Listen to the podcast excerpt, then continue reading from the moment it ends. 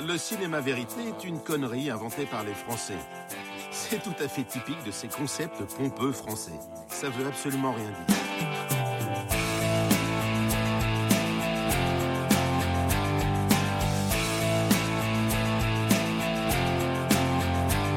Gens révoltés, les gens marginaux, les gens oubliés, les squatteurs, les glaneurs, ils m'intéressent parce que j'essaye de faire comprendre qu'ils ont des choses à dire.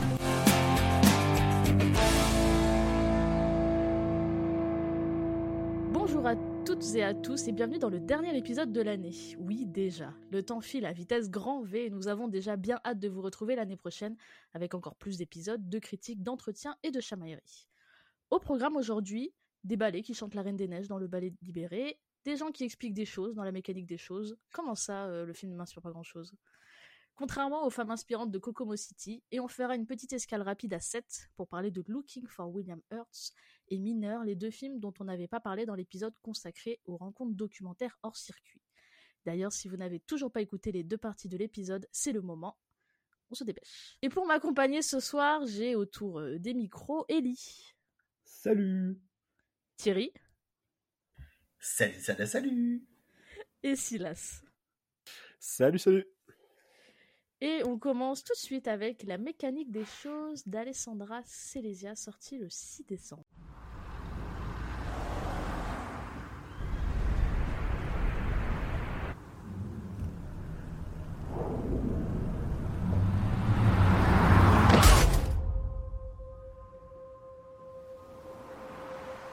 Quando noi abbiamo paura, reagiamo esattamente come l'uomo primitivo. Quindi abbiamo tre opzioni, attacco, fuga o paralisi. In più in questo caso questo incidente ti ha riattivato un nucleo già attivo dentro di te. Secondo te qual è stata la potenza di questo incidente dentro di te?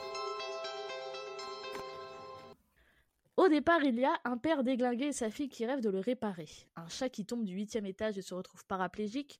Une expérimentation médicale réunissant 12 personnes paralysées en Chine. Un accident de la route en Italie. Et voici comment la mécanique des choses a tout réuni dans une folle aventure collective pour tenter de réparer l'irréparable. Et autour de cette table, je pense que Ellie n'a pas trop aimé le film. Pas trop, en effet, euh, même pas du tout. C'était un peu... euh, Pour moi, c'est un peu le, film le plus faible de la, sélection de ce soir.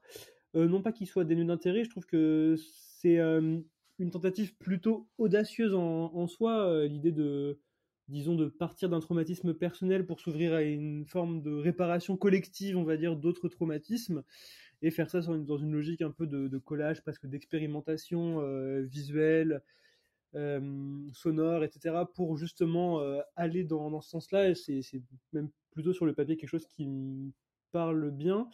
Le, le problème étant, je trouve que bah, euh, l'exécution l'exécution de tout ça ne fonctionne pas vraiment à mes yeux, parce qu'en fait, Alessandra Selesia euh, prend tristement trop de place, je trouve, dans son propre film, euh, pour justement qu'on puisse euh, vraiment s'intéresser, aller au fond, euh, aller au fond des choses, et puis vraiment développer, je trouve, un, vrai propos.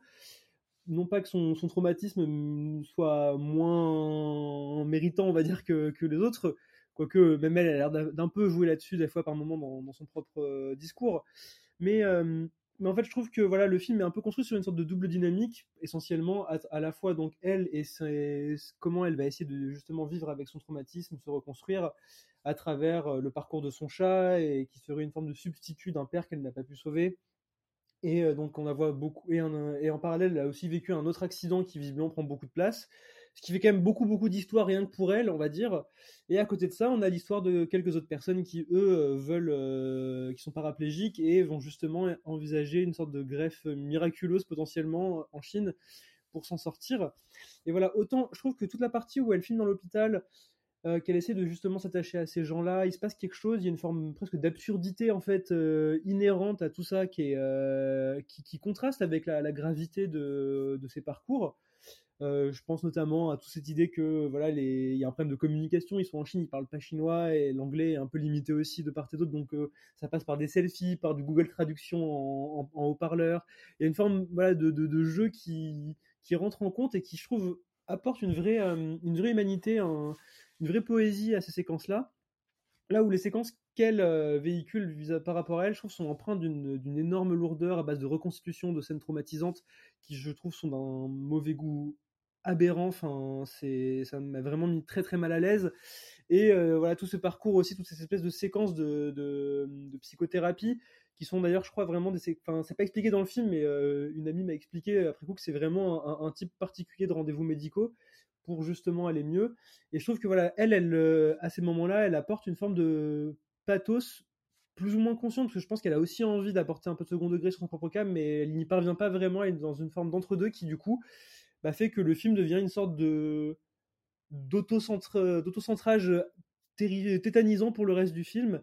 Et en fait, bah, c'est un peu lassant à la longue, voire un peu agaçant parce que hum, bah, n'a pas grand chose à raconter euh, de très touchant, je trouve, par rapport aux autres personnages et la forme de son récit à elle. Et voilà, vampirise un peu tout. Et moi, c'est quelque chose qui me, qui me déçoit beaucoup et qui voilà m'a même un petit peu mis hors de moi par moment euh, devant le film. Oui, Thierry. Je suis, assez d'accord. Euh, enfin, c'est vrai que c'est. Euh, quand, on entend le synopsis que dit Margot, enfin le, résumé que, que, dit Margot en amorce, je m'attendais pas à quelque chose qui allait parler de ce sujet-là, parce que je pensais que ça allait être un peu plus foutraque. C'est vrai que c'est relativement bien vendu, on va dire, sur, sur le papier.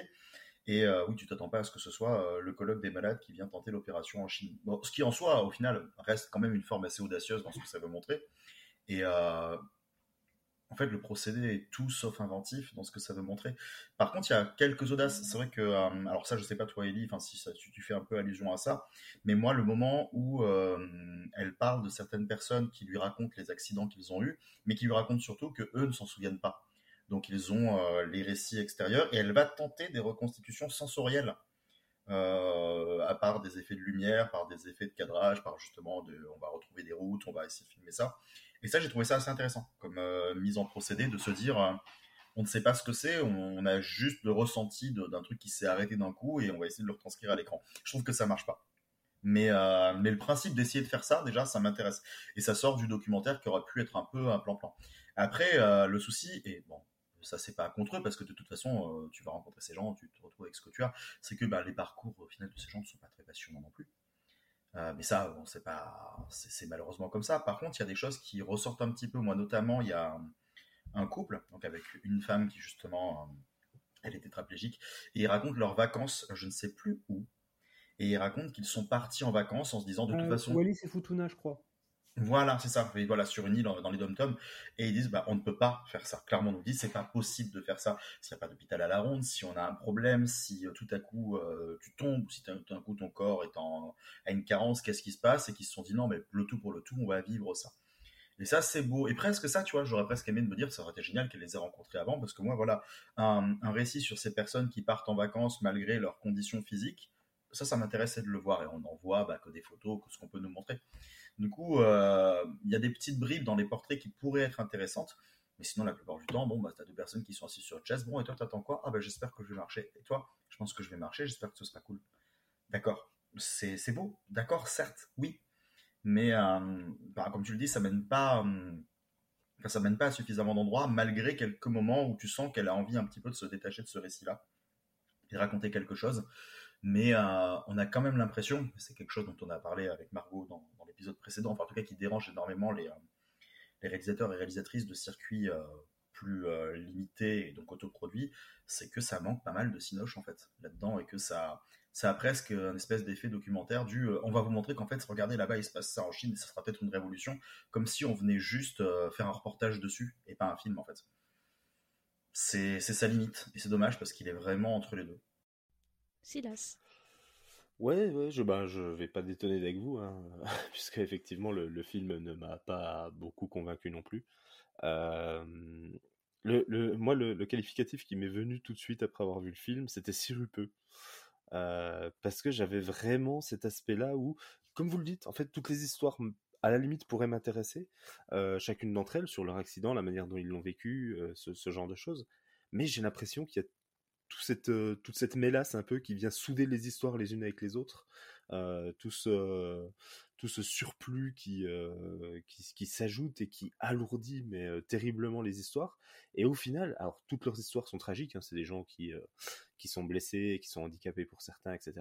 on est d'accord, c'est tragique, mais je trouve que la lourdeur qui est rajoutée par-dessus, en fait, ça contribue ça, c'est un peu l'effet inverse. Ça contribue un peu à atténuer au final ce qui leur est arrivé pour réalourdir l'ensemble, pour dire, vous voyez comme c'est tragique, vous voyez comme c'est horrible, comme c'est... Et trop de trop de trop, moi ça m'a complètement sorti du film assez rapidement. Et, et les, voilà, les espèces de, parallèles entre l'homme qui a perdu sa jambe et le chat qui lui aussi est malade, et, etc. etc. Il y, a des moments où j'étais en train de me dire, mais qu'est-ce qu'on essaye de me raconter? J'arrive pas à comprendre ce qu'on essaye de me raconter. Euh, je, vois l'idée, je, vois un peu ce qui, était travaillé derrière, mais au final, sur le produit terminé et livré, ouais, euh, c'est juste un peu. Euh, bah, je trouve pour le coup que c'est foutraque. je trouve que c'est assez foutraque et que c'est juste, euh, c'est juste colmater les uns aux autres, histoire de dire bon bah allez voilà vous, vous avez quand même quelque chose qui est construit les uns avec les autres. Et alors les scènes de, reconstitution, moi, m'ont complètement perdu sur le truc où je me suis dit mais mais où, où est-ce qu'on va? Et voilà la scène finale où où ils sont tous sur cette espèce de route, euh, etc., euh, simulant un accident, etc. Je me suis dit, mais, mais pourquoi on remet ces gens dans cette situation-là? Pourquoi qu'est-ce que qu'est-ce que tu nous racontes à part dire oui on est on a tous subi la même chose oui euh, on est on, est tous des, rescapés de ce truc là et j'étais un peu en mode oui et alors? Oui et alors raconte-moi autre chose creuse euh, creuse un peu ça, euh, creuse plutôt la manière qu'ils ont eu de le, de le, vivre plus que euh, bah, comment toi ce côté, ce côté un peu, je crois que c'est Ellie qui en parlait tout à l'heure, mais très centré du documentaire, ce, côté ultra centré de dire oui mais moi je les ai rassemblés, moi je montre leurs histoires et moi je, moi je, moi je, et ouais moi ça m'a perdu, mais alors complètement, complètement. Tu voulais rajouter quelque chose, Ellie? Oui, bah c'est pour euh, rebondir sur ce que disait Silas à l'instant, notamment parler de la, scène de fin qui m'a horrifié au plus haut point. Euh, moi, en fait, je trouve que cette scène, elle symbolise presque l'un des problèmes du film, et ça va avec ce que disait Thierry aussi sur l'idée de, c'est un film qui est un peu entre deux, qui veut faire du cinéma euh, avec l'idée de la reconstitution, de tenter des choses formellement quand même. Il y a beaucoup de jeux sur l'image, même des images d'archives qui se mélangent avec du tournage en Super 8 qui va aussi se mélanger avec autre chose. il y a une volonté quand même de jouer avec la matière et d'aller plus loin que ça et de vraiment faire une sorte de film justement cassé qu'on essaie de réassembler, enfin un peu métaphoriquement on va dire. Mais je trouve que là où moi, c'est là où ça me pose beaucoup de problèmes et que ça, revient, ça rejoint l'idée de l'auto, enfin, du côté très centré du film, c'est que finalement, en fait, euh, je trouve que cette démarche-là, n'accompagne que la trajectoire de Alessandra en fait. Et c'est-à-dire que par exemple la scène de fin où on n'a rien à foutre de spoiler, elle, elle, a le droit à son espèce de rédemption où elle monte dans la fusée et tout le monde la regarde comme si c'était presque une sorte de sainte euh, qui a, elle a réussi à transcender son problème. Mais je trouve ça mais presque enfin insultant et, vulgaire en quelque sorte parce que moi vraiment ce que je vois à ce moment-là c'est vraiment quelqu'un qui s'accapare tout l'espace et euh, et qui sert presque des autres gens qui ont une autre souffrance, mais comme un espèce de prétexte. Et, là, là, là, moi, le, documentaire me pose vraiment problème à ce niveau-là. Et même si euh, je pense que c'est pas forcément l'intention du tout, je veux pas faire un mauvais procès à Alessandra Selesia, qui euh, fait des films euh, très touchants. J'ai vu d'autres de ses films que j'aime plutôt bien, hein, et notamment des courts métrages, etc., où elle a toujours aimé justement travailler cette idée du point de vue et de, de mélanger des, choses et des voix.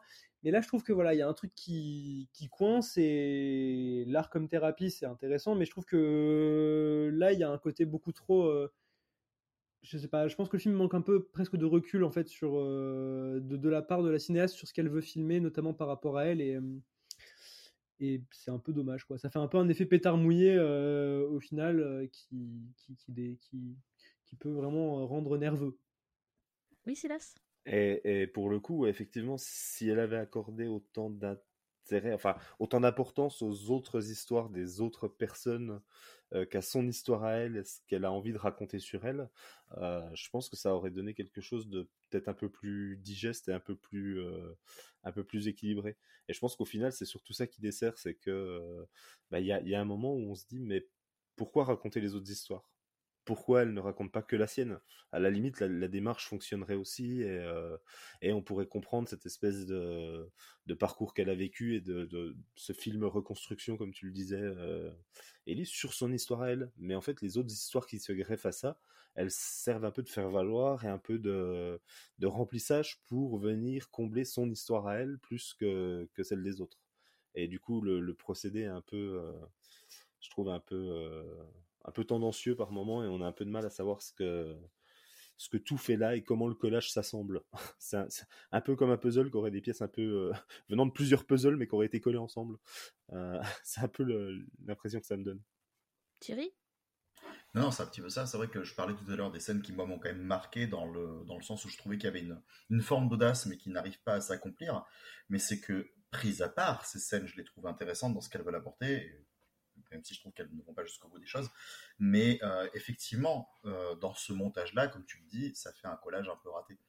On ne comprend pas pourquoi ça part tout à coup là-dedans. Alors tu peux tout à fait choisir de, changer, de faire des ruptures de ton ultra brutales, sauf que vu qu'elle raconte vraiment ces deux récits en parallèle et qu'elle n'arrive pas à les accorder, ben, on passe son temps à repasser constamment d'un côté et l'autre du film, d'un côté de l'autre, pardon, du film.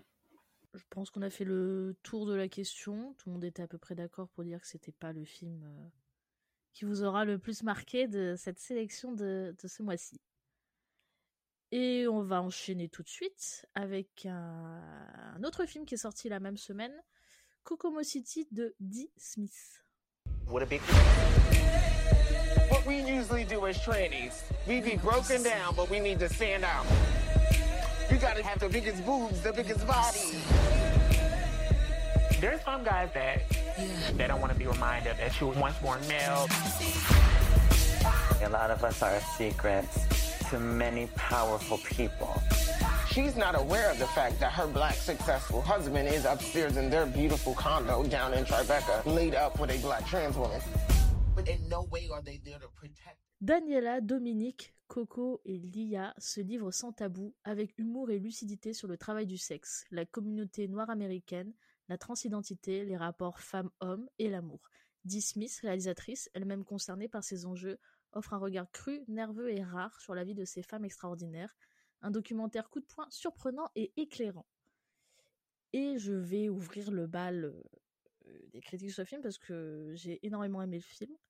D'ailleurs, j'ai même écrit dessus et euh, la critique est disponible sur On se fait un ciné. Petite pub gratuite, ça fait jamais de mal.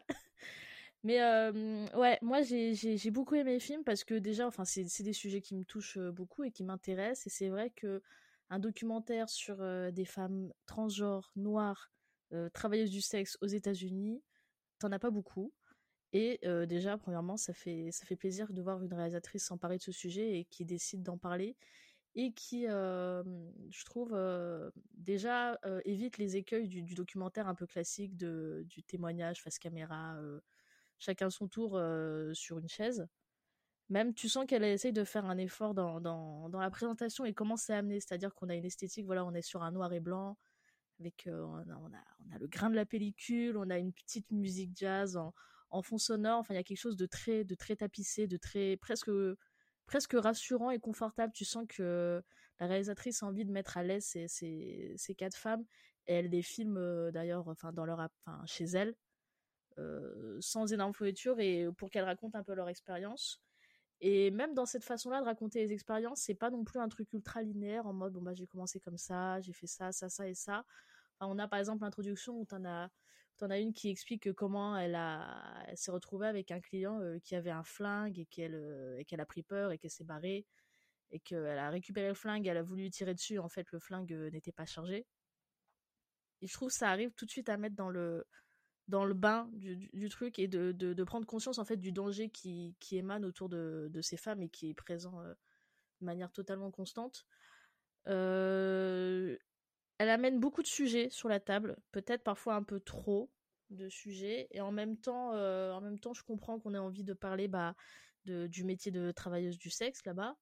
le fait d'être noir, parce qu'en plus il y a tout, toute cette partie qui explique que bah, ces femmes-là, même si elles sont dans une communauté noire où normalement on est censé un peu, on va dire, se soutenir, enfin surtout, enfin, que ce soit aux ou ailleurs, hein, mais une communauté où tout le monde se soutient, et ben on se rend compte que ces femmes-là ne sont pas forcément soutenues, ne trouvent pas forcément le soutien, l'aide, la parole, l'écoute que, que d'autres femmes noires peuvent avoir juste parce qu'elles sont travailleuses du sexe et ou transgenres. T'as aussi tout ce propos, moi c'est ma partie préférée en tout cas, c'est celui où, alors que je dise pas de bêtises, je sais plus c'était la une, une des quatre, j'ai plus le nom, je pense que ça me reviendra après en tête, où, où elle parle face caméra avec son compagnon. Et comment t'as un peu genre toute cette bulle de douceur où, où, ils expliquent qu'ils s'aiment, qu'il n'y a pas de, enfin qu'il a pas de préjugés, qu'ils s'en foutent du regard des autres. Et ce moment-là où, il les, où elle les filme avec où ils sont ensemble, où tu as cette main qui caresse, qui caresse le dos, qui caresse les fesses, qui caresse les jambes, sans que ce soit vraiment, enfin, c'est pas sexualisé, c'est juste très très doux et ça montre vraiment tout. T'as tout ce truc un peu très très charnel en fait que t'as tout le long dans le film que je trouve, euh, enfin moi qui m'a qui m'a charmé clairement. Et euh, voilà, je trouve l'utilisation euh, du noir et blanc très juste dans ce que ça fait. Et après voilà, comme je disais, ça approfondit pas ces sujets. Et si ça l'aurait fait, ça aurait fait un truc, je pense beaucoup trop indigeste. Parce que là on est sur un film d'une heure et demie à peu près. Je pense que c'est suffisant pour, pour analyser, on va dire, de loin un peu le, sujet, le problème, sans rentrer dans les détails, mais je pense que c'est plus un film fait pour... pas pour des personnes qui sont déjà au courant, pas pour des personnes qui sont déjà forcément sensibilisées au sujet, mais peut-être plus pour des, des hommes et des femmes cisgenres qui, qui ne s'y intéressent pas ou qui, enfin voilà, qui permettraient de découvrir de manière, on va dire, pas trop brute euh, ce monde-là et essayer de, de les sensibiliser euh, un peu à la question. Puis, euh, puis moi, après, de toute façon, j'adore la forme, j'adore j'adore ce que ça raconte, j'aurais voulu que ça m'en raconte plus. Et, j'ai fait à peu près le tour de la question. Si... Cela dit, bah là, en fait, tu fais le tour beaucoup du sujet, tu parles beaucoup de ce que ça dit, de ce que ça raconte, de ce que ça touche, et tu dis que tu aimes aussi la forme, mais euh, en quoi? Est-ce que tu peux euh, ouais, bah, juste décrire quelques trucs, comme ça on saura aussi sur quoi rebondir, pour parler un peu vraiment du film et de, son, sa manière de montrer tout ça quoi. Ouais, bah je trouve en fait que, tu vois, on est sur un sujet qui, qui touche au corps, que ce soit, euh, que ce soit dans leur métier ou dans leur, dans leur être, de toute manière. Et je trouve que la réalisatrice arrive très bien à capter en fait dans sa caméra tous ces moi j'adore en fait tous ces gros plans qu'elle fait euh, qu'elle fait de ces de femmes de ces corps. Moi il y a ce plan final qui euh, je sais que je sais que je pense qu'on va un peu parler de beaucoup de ce plan final. Mais moi ce plan final où euh, où elle filme une des quatre nues en fait où tu vois où tu vois le corps ça déjà c'est enfin un corps de femme transgenre montré comme ça sans comment dire, sans, sans, sans, grand, sans grandiloquence, tu vois, sans que ce soit un truc ultra extraordinaire. C'est vraiment, on te montre ce plan de manière totalement normale, de un court instant. C'est pas très très long. Je l'ai pas trouvé. Oui, bah peut-être que j'aurais voulu que ça dure plus longtemps. Mais euh, non, mais euh, non, mais je trouve. Pas d'accord sur c'est un plan normal. Je trouve que c'est un plan presque. Enfin, moi, je, ça me dérange absolument pas que ça le montre. J'aurais même préféré que ça le montre avant. Mais je trouve que c'est en mode gratuit, presque en mode, tu sais, punchline, comme quand t'as le, le twist, tu vois. Je trouve que c'est un peu euh, bon. Ouais, je enfin, moi, je l'ai pas ressenti comme ça. Mais, euh, mais tu vois, c'est moi, c'est ces plans-là que j'aime. C'est cette façon de montrer les corps, de les, en fait, de les normaliser.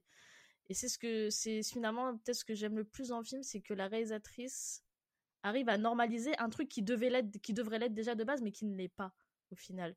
Et arriver à normaliser le travail du sexe, le fait qu'il y ait des femmes qui aiment, enfin qui aiment ce travail, le fait de, de, normaliser euh, ces rapports, le fait de normaliser euh, la transidentité de, de, ces femmes, mais aussi de normaliser le fait que la communauté euh, noire américaine n'est pas forcément la grande communauté où tout le monde s'aime, où tout le monde s'apprécie euh, et euh, où tout le monde euh, s'accepte. Est-ce que qui veut prendre la parole? Qui...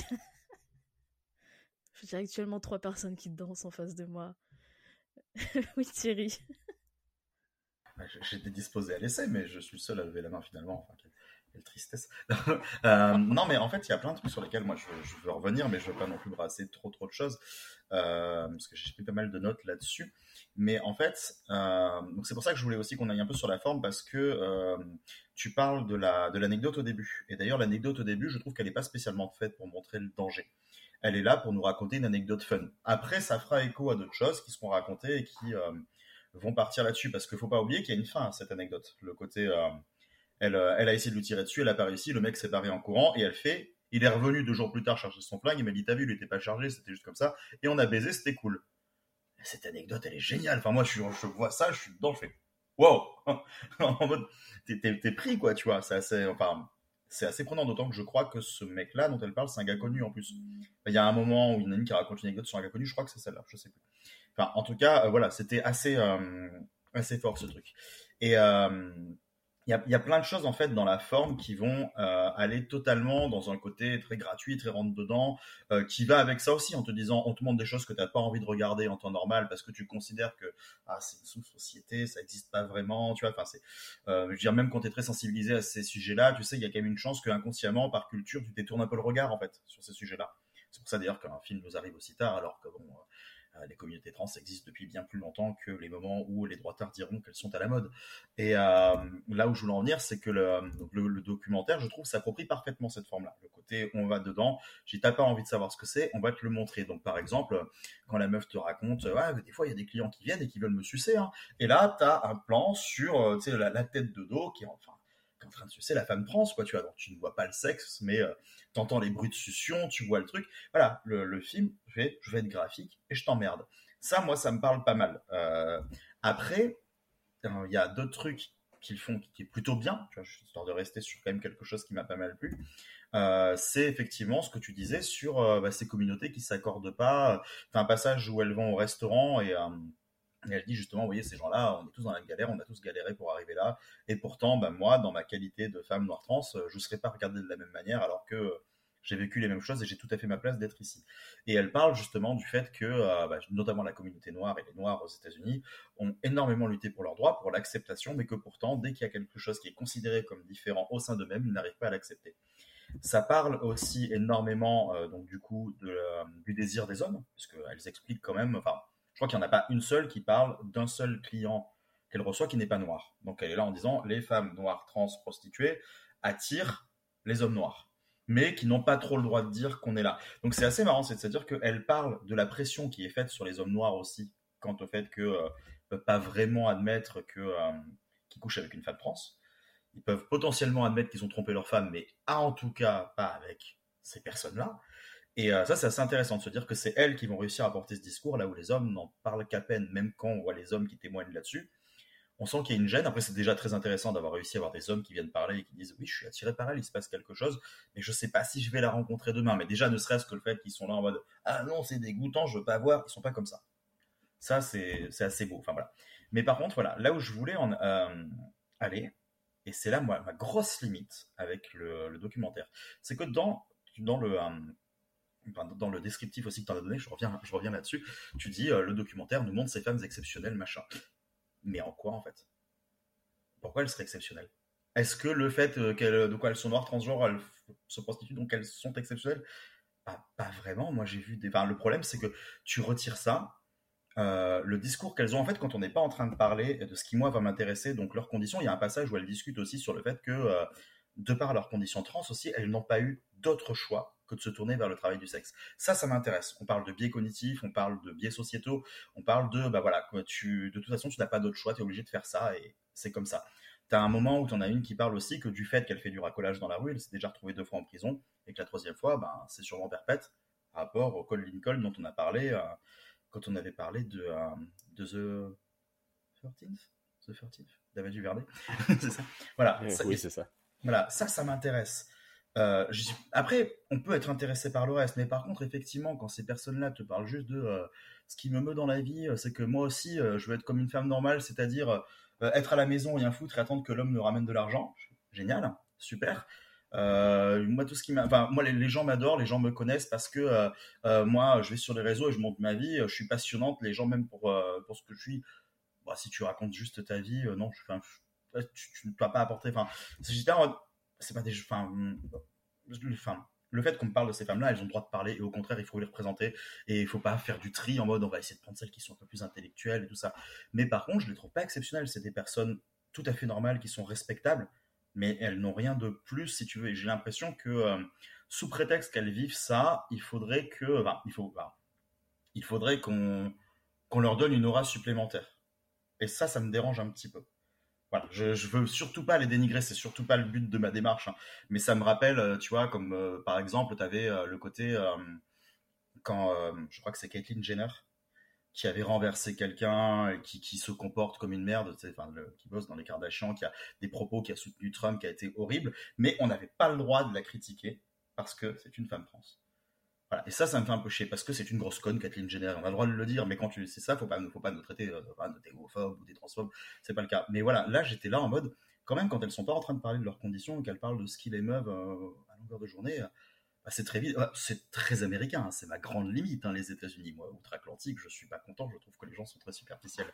Mais euh, je oui, bon, bah, ça reste des Américains, enfin des Américaines lambda, quoi ce sont des, américaines lambda qui ont des, rêves d'américaines lambda qui sont juste de je veux me faire de la thune et vivre le rêve américain et continuer à faire le, euh, le, enfin le, rythme consumériste euh, dans lequel j'ai grandi.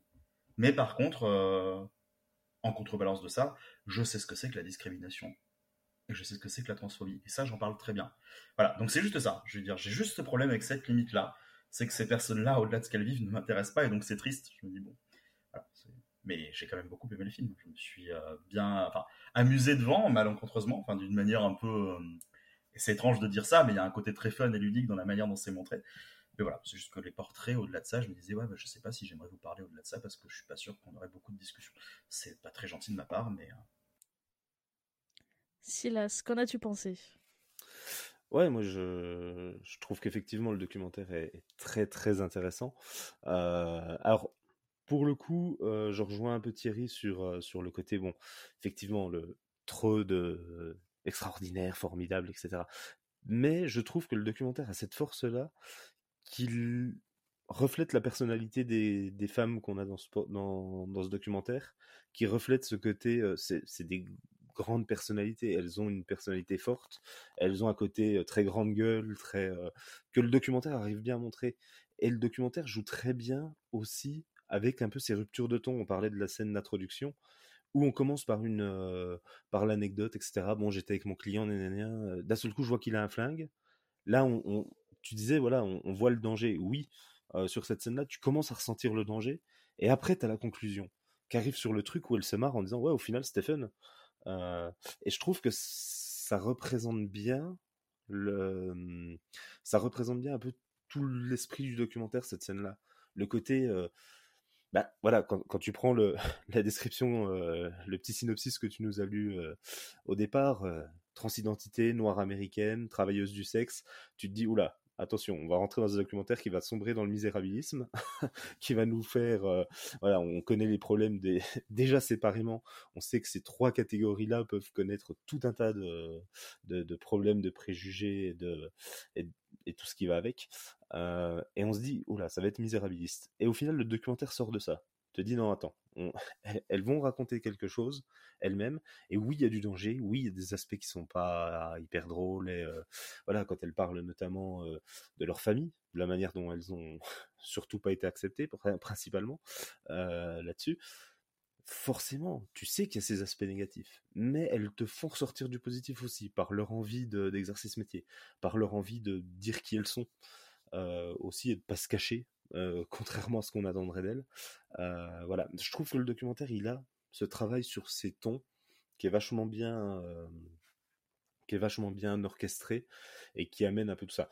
Alors oui, après il y a des gros sabots, hein, voilà, la scène finale, quelques quelques scènes aussi oui, on le savait, on l'attendait, c'était des jalons un peu, un peu obligatoires.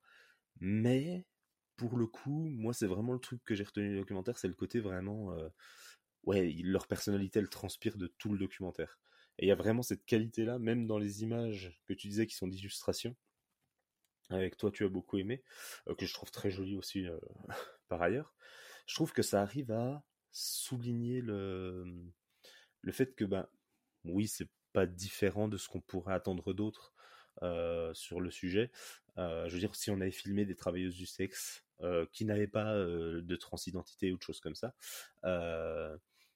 on les aurait filmés avec le côté désirable, avec le côté machin, etc. Et donc, elle, retranscrit ça aussi. Parce que, il ben, n'y a pas de différence. Il n'y a pas de manière différente de traiter les choses. Mais voilà, je trouve que vraiment, voilà, moi, c'est vraiment l'aspect, c'est qu'on a vraiment des portraits de femmes. Alors bon, forcément, elle va pas creuser dans les différents, euh, les différentes strates du problème euh, qu'on peut avoir hein, sur le, le, manque de reconnaissance, le, les disparités qui se, qui se creusent de plus en plus. Mais pour le coup, je pense pas que ce soit ce qui est recherché. Je pense que ce qui est recherché, c'est vraiment faire ces portraits de femmes et euh, montrer un peu bah, qu'on peut avoir une grande gueule et qu'on peut dire ce qu'on a envie de dire sans que ce soit vraiment un problème. Élie le bougon est demandé à l'accueil.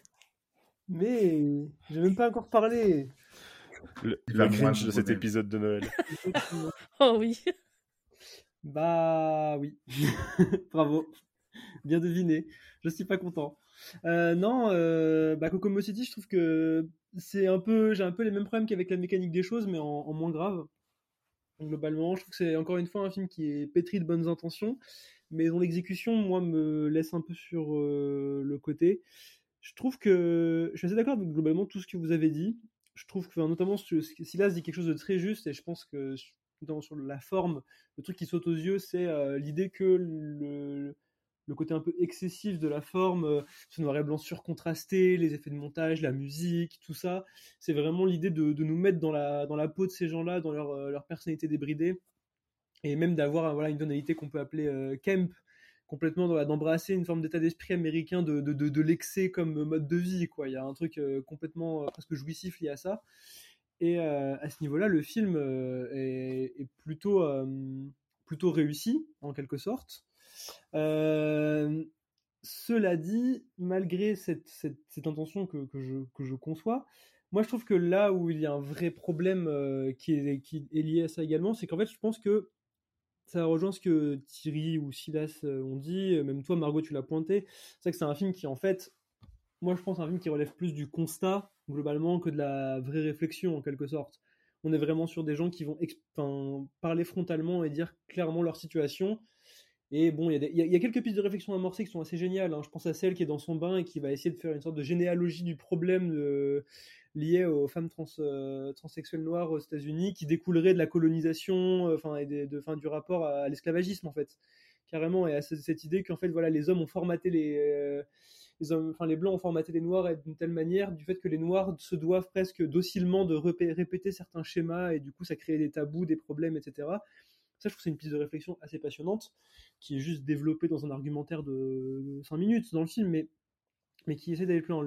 Mais voilà, le truc, c'est que, comme on a vraiment cette espèce de, ligne directrice de, constatation, on va dire, le film derrière, lui, formellement, en fait, il donne beaucoup de cartouches dès le début. Il y a vraiment, voilà, on prend une sorte de, shot dès le début de ce que ça, ce que ça s'annonce être. Et euh, bon, à part quelques saillies dont vous avez parlé, voilà le, plan de, fellation reconstituée, ou alors le plan final, euh, euh, voilà où on, on, voit enfin un corps entièrement face à nous. Bah, je trouve qu'en fait, il y a un truc de répétition qui se met en place assez rapidement et qui en fait, bah, en fait, n'a pas tant de sens que ça. plus le film avance, je pense notamment moi au personnage du de l'homme qui a rencontré une femme trans sur internet et qui est fou amoureux d'elle, etc et il est systématiquement introduit par un espèce d'effet de montage euh, hyper clinquant, avec de la musique, des gros plans sur lui pour montrer que c'est un mec badass, etc. Et autant la première fois, il y a un côté un peu drôle, autant la deuxième, troisième, quatrième fois, bah, en fait, on a compris. Et c'est là où le film, je pense, se perd un peu, c'est qu'il a une forme de, Il est un peu trop volontariste, en fait, dans sa manière, dans sa volonté de nous mettre face aux choses. Et même si c'est important d'être frontal par moment, euh, le dernier plan en témoigne, euh, bah il y a, y, y, a, y, y, a, y a quand même une, mesure en fait qui fait que le film bah, en fait se mange un peu les pieds dans le tapis et devient presque en fait, euh, moi mes yeux en tout cas presque irritant en fait de bonne volonté à ce niveau-là au point de juste pas avoir assez confiance en ces témoignages, d'autant que je trouve que le montage et la, le filmage est quasiment aléatoire en fait. Moi, c'est un truc qui m'a beaucoup posé problème. la caméra filme de manière un peu étrange, elle bouge tout le temps, on sait jamais ce qu'elle filme, elle cache parfois les, les gens, on sait pas pourquoi. Ça raconte pas forcément grand chose cette manière de filmer. Justement, il y a une volonté presque de banaliser par moments qu'on ressent, hein, de, de, rendre ces corps, euh, on va dire classiques, euh, comme si c'était euh, bah, vous ou moi qui étions filmés. Mais il y a vraiment aussi, je trouve vraiment un problème à ce niveau-là, avec du coup qui est cassé par cette espèce de jeu de montage frénétique en permanence, qui vient presque nous distraire en fait. Je trouve de ce qui est dit et moi, à plusieurs moments du film, en fait, bah voilà, j'avais une sorte de, il y avait une forme de, fracture qui s'opérait où j'avais l'image qui euh, qui me disait, bah tiens, regarde ça, et du coup, on écoute moins ce qui se dit, alors que le cœur du film, c'est vraiment cette parole qu'on accorde enfin à des gens qui n'ont jamais eu le droit de parler, en fait. Ces marginaux qu'on laisse sur le, sur le trottoir, voilà, et qu'on va soit maltraiter, euh, oublier, ne pas jamais considérer. Et c'est là où je trouve que la, la, la, posture du film devient presque schizophrène à ce niveau-là. Et, euh, et c'est un, peu, un petit peu dommage parce que moi je trouve que c'est.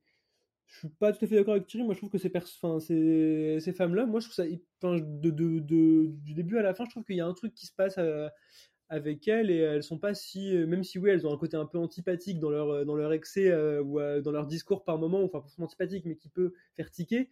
Moi je trouve qu'il y a un côté tellement assumé et presque joueur en fait avec l'espace de parole qu'on leur offre que bah moi, elles ont beau dire des énormités, je me dis, bon, en vrai, il y a un côté un peu. Ça va avec l'idée de provoque du film, quoi. Ça, ça, me, dérange pas plus que ça. Mais voilà, c'est que elles sont. Mais le problème, c'est que leur parole est tellement entrecoupée d'effets, de machin, de regarde, regarde, regarde ce qui se passe, que bah, moi, je, bah, je regarde et bah, en fait, je perds le fil et je perds l'intérêt aussi. Et enfin, avant de repasser la parole, il y a un truc que je voudrais dire qu'on n'a pas mentionné jusque-là et qui, moi, je trouve est assez très. Enfin, le truc le plus beau du film, euh, pour moi, c'est euh, le couple qui est filmé à plusieurs moments, qui d'ailleurs a pas beaucoup de, temps de parole, ce que je trouve un peu un peu dommage, qu'il y a vraiment une belle matière, mais c'est qu'il y a vraiment ce couple qui a réussi à se former malgré justement euh, les tabous, le côté un peu, on a, enfin, relation un peu anormale, on va dire, aux yeux de, tout le monde. Et euh, même si je trouve que la manière dont sont filmés est très bizarre, notamment ce premier plan d'elle euh, à cheval sur lui, lui qui a la main sur les fesses, et on découvre dans le générique de fin qu'il a, enfin, ça a été remis en scène plusieurs fois. Il y a un truc un peu bizarre lié à ça, mais euh, mais trouve ça, c'est un peu drôle. Mais mais je trouve que eux deux, voilà, c'est un peu une sorte de, il se passe un truc très beau à ce moment-là, et je trouve que ça compte, c'est vraiment le contraste total avec le reste du film où même si le film est plutôt léger, bah là il y a une vraie utopie en fait il y a un vrai, il y a, un vrai possible qui existe en fait pour deux personnes dans un monde qui est plutôt contraignant. Et je trouve que je trouve ça un peu dommage que ce soit un peu noyé justement dans cette espèce d'effervescence stylistique parce que du coup cette espèce de, de, de petite balade romantique que le film offre à certains moments, bah, bah peut-être qu'être plus touchant euh, sur les 1h20 euh, de Kokomo City et, moi, c'est ce que je retiens en tout cas beaucoup. C'est voilà, c'est un film qui veut tellement, qui, qui veut trop dire c'est possible, mais qui à un moment arrive quand même à le faire vraiment ressentir euh, du plus profond de son cœur. Et euh, voilà, ça c'est quand même euh, une qualité que, que, je lui retiendrai. Est-ce que quelqu'un a encore quelque chose à rajouter sur Coco Oui, Thierry hoche la tête de manière très vivace. Oui, effectivement. en fait, au-delà de, ce discours, alors je reviens pas forcément sur, ce que j'ai dit, oh, je dois me défendre, bon, quelle horreur, euh, on n'en est pas là, mais euh, en fait, c'est. Après, il y, a un truc, et là, pour le coup, je le mets au crédit du film. J'avais lu une série d'interviews, donc là, je viens, de retrouver la première, parce que je m'attendais pas forcément à parler de ça. C'était une série d'interviews qui date de 2016, qui avait été faite, enfin, la première avait été faite par Vice. Et c'était des portraits et entretiens avec des prostituées de la rue Saint-Denis à Paris. Euh, donc ce qu'on appelle donc euh, les, les, vieilles du quartier, en gros, puisque généralement en journée, euh, ce sont des prostituées assez âgées, c'est ce qu'ils disent dans la moyenne d'âge est entre 50 et 70 ans. Elles sont depuis longtemps, elles sont établies, la plupart sont reparties, et celles qui sont encore là, ça s'est pas renouvelé, donc elles sont encore là. Et, euh, du coup, il était allé s'entretenir, enfin, l'un des journalistes de Vice était, a été allé s'entretenir avec cette personne, ça avait donné une, autre série d'interviews. Et ce qu'on constate, euh, c'est que tous les portraits qui avaient été présentés étaient des portraits, au-delà euh, de montrer voilà, donc des femmes prostituées de 50 ans qui racontent leur quotidien, euh, leurs clients, le fait aussi qu'il y avait eu la pénalisation qui avait apporté plein de soucis, elle parle de plein de choses différentes. Mais c'était à chaque fois des femmes très intellectuelles, très lettrées, euh, qui venait au final quand même d'une certaine classe, qui disait moi aussi je fais ça par choix, je suis là parce que je suis bien. Et autant je trouve ça fascinant de montrer ces portraits-là et de dire la prostitution, ce n'est pas forcément que ce qu'on imagine. Voilà, loin de moi l'idée de prendre parti là-dessus, mais en tout cas, ça a montré des portraits un peu différents. Mais plus cette série avançait, plus ces portraits étaient quand même similaires. Et on se disait, mais la prostitution, c'est aussi, par exemple, bah, ces femmes qu'elle mentionnait toutes dans ses interviews, qui sont les personnes issues de l'immigration, qui, qui prennent le relais à partir de 20h dans la même rue, qui, elles, sont sous le coup des macs, sont sous d'autres trucs, et, et elles, on ne peut pas leur donner la parole. Et là, ce qui est intéressant avec Kokomo City, c'est que on s'intéresse à d'autres types de portraits. Et, là, c'est intéressant parce que cette fois-ci, alors je ne vais pas dire que ce sont des personnes qui sont forcément celles que je viens de citer avant, mais là, on cite des personnes qui ont été ostracisées de par leur genre, au final, qui de par aussi leur couleur de peau, de par plein de choses, qui connaissent une certaine forme de misère. Hein. Clairement, elles disent toutes que de toute façon, elles étaient sans sous et que c'était leur seule manière de subsister une période, hein, qu'elles ont fait ça aussi pour manger, qu'il n'y a jamais eu quelque chose comme un choix qui s'est instauré au-delà du on n'a pas le choix, on doit aller là. Donc là, voilà, c'est bien. Euh, et, c'est ça, en fait, qui me dérange un petit peu, c'est que autant cette série d'interviews que j'avais vue ne montrait qu'un type de portrait assez similaire, et celui-ci fait la même chose. Après, c'est un angle. C'est un angle, c'est un choix. Euh, voilà. Donc, je suis quand même content. Donc, au crédit du film, je mets le fait que euh, ça met en avant une manière de dire, bah oui, la prostitution, c'est aussi ces profils-là. Hein, c'est aussi ce que, d'une certaine manière, tu peux imaginer. C'est tout ce qu'on imagine en disant ça doit être un peu comme ça, des fois avec revue, ben oui. Et alors? Ça, ça, ça me fascine. Voilà, donc je tenais à dire ça et que c'était quand même au crédit du film. Hein, et que c'est bien de vouloir dire qu'il euh, y a des profils beaucoup plus intellectuels et que la prostitution, ce n'est pas que euh, la crasse que tu imagines et que, ah là là, on est loin du temps de Madame Claude. Non, il y a aussi cette prostitution-là. Mais euh, bah, en fait, il y a tout. Quoi. Eh bien, c'était un film qui a un petit peu divisé la rédac, mais je pense qu'on est un peu tous d'accord pour dire que ce genre de film est important, que ce sujet important et qu'il faut en parler. Et on espère que Kokomo City est peut-être le jalon pour euh, d'autres documentaires qui approfondiront peut-être euh, la question. Et on enchaîne tout de suite avec le Ballet libéré de Colline Grando, sorti le 13 décembre. Je me suis dit, c'est quoi ça?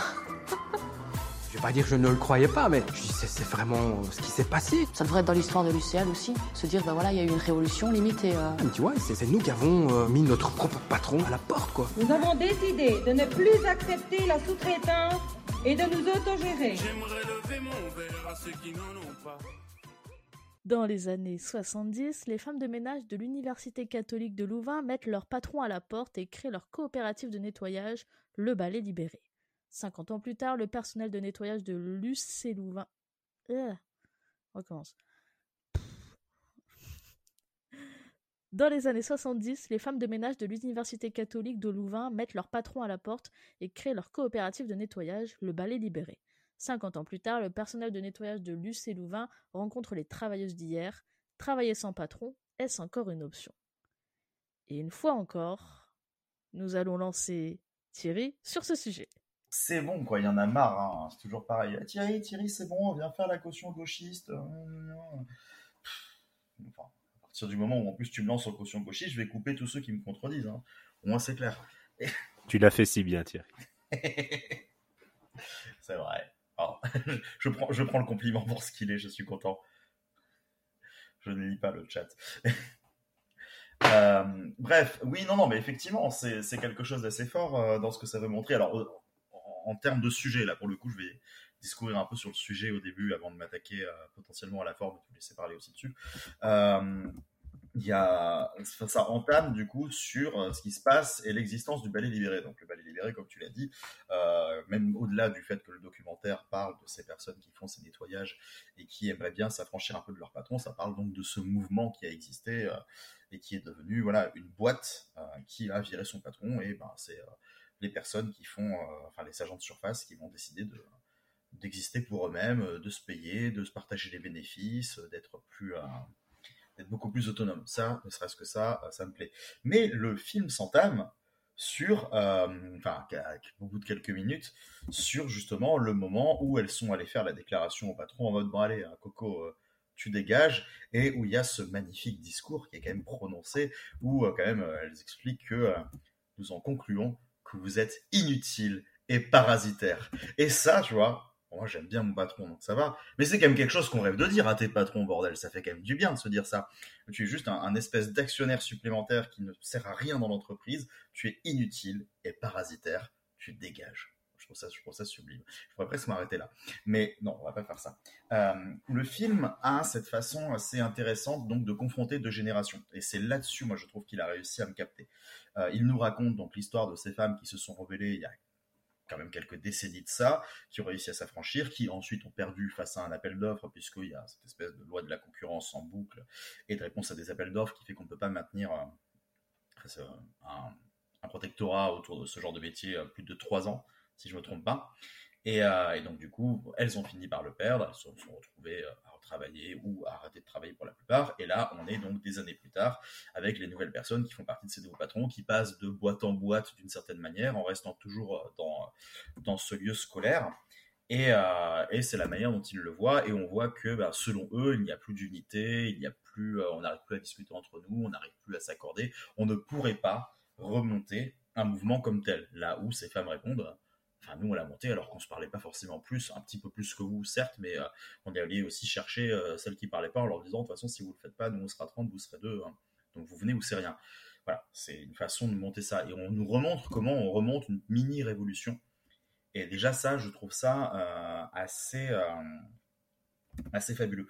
Il y, a des, il y a des témoignages qui sont assez intéressants, le fait à un moment de les confronter aussi avec des anciens de l'université qui, tu sens qu'ils sont un peu plus frileux hein, à l'idée d'accepter quand même ce qui se passe ou des choses comme ça en mode oui on était d'accord mais bon quand même quand c'est des étudiants ça va. Quand c'est des personnes qui tenaient l'université ils disaient bon il y a quelques petits soucis vous ne comprenez pas comment ça fonctionne. Non, pas mieux ils sont sur le terrain.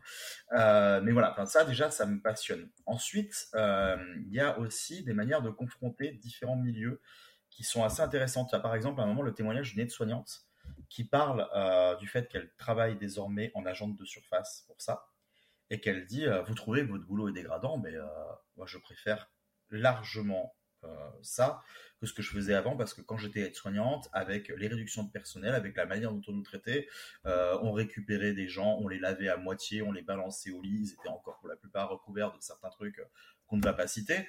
Elle a comparé son métier d'aide-soignante à du carouage, en disant les patients étaient des chiffres et des quotas à respecter. Donc je préfère nettoyer des murs parce que bah, les murs ne ressentent pas. Donc si je le nettoie mal parce que je n'ai pas le temps, je ne me sens pas coupable de ça. Et ça, ça m'a intéressé. Dire, on confronte quand même plusieurs luttes en disant, de toute façon, euh, dès l'instant qu'on fait partie de ce qu'on appelle désormais euh, le petit personnel de toute entreprise, on est totalement oppressé. On n'est que dans des politiques du, il faut réduire le nombre de personnes qui travaillent parce qu'il y a de l'économie à se faire, on a largement de quoi payer du personnel supplémentaire, mais on ne le fera pas parce que c'est plus d'argent dans la poche de celui qui s'en fout plein les. Et, euh, et on va oppresser, oppresser, oppresser. Ces personnes-là sont totalement congestionnées et on trouve le moyen, c'est ce qu'on voit à travers le film, de les séparer de les séparer entre eux, de faire en sorte que chacun soit sur une aile à tel endroit, à tel endroit. Toi, tu tout seul, il y en a un qui explique tout son rituel en disant je dois aller à tel ascenseur, puis descendre au moins deux, puis ensuite je peux pas aller à cet endroit, donc je remonte au plus un, puis je vais là, puis je vais là, et je dois le faire absolument avant que les premières personnes n'arrivent.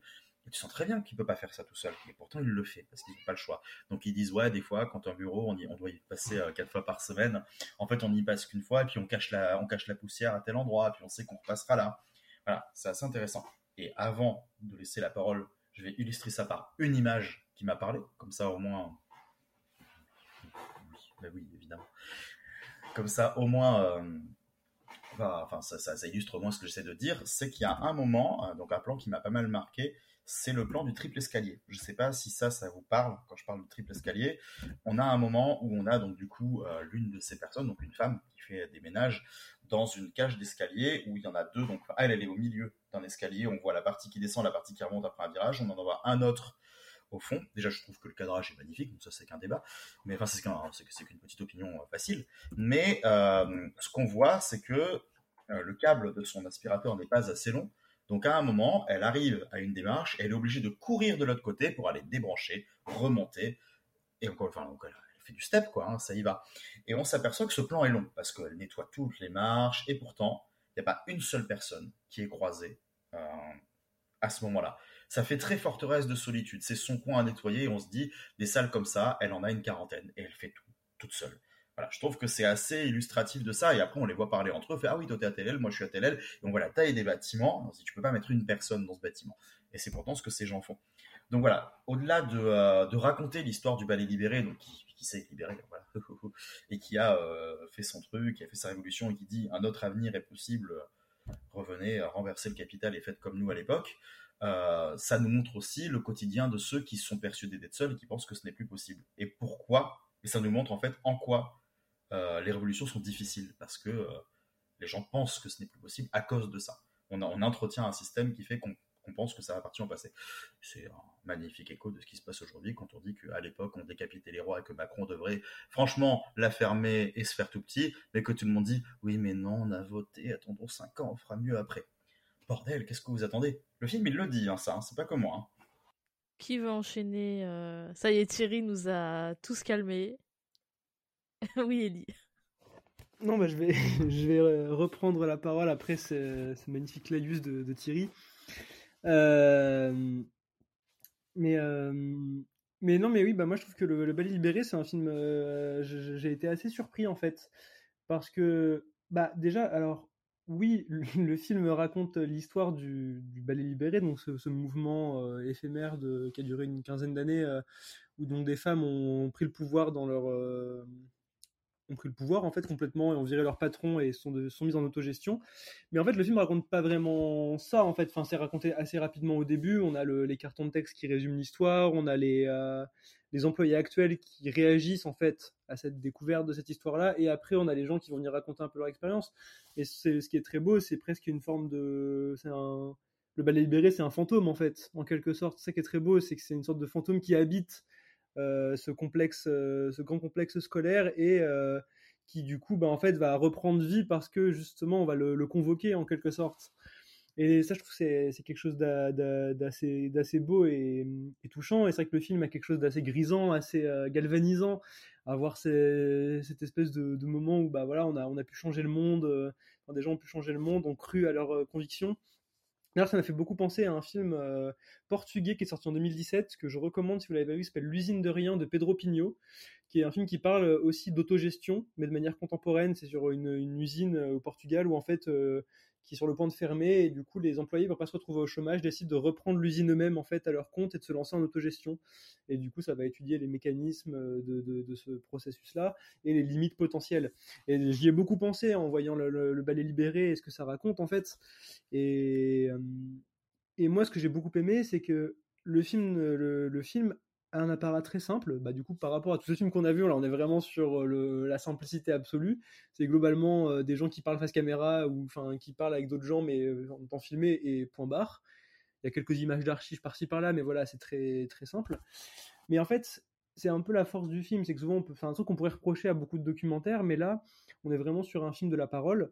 Et surtout, bah, pour rebondir parfaitement sur ce que Thierry a amené avec le plan qu'il a beaucoup touché dans ce film, dans ce film, c'est voilà, le film montre euh, bah, vraiment à quel point les gens ne peuvent plus parler, l'individualité, enfin on prône une forme de, système individualiste, de telle sorte que l'être humain ne peut plus vraiment euh, exprimer sa pensée, et donc développer potentiellement même un esprit euh, justement de, conscience de sa, de sa condition.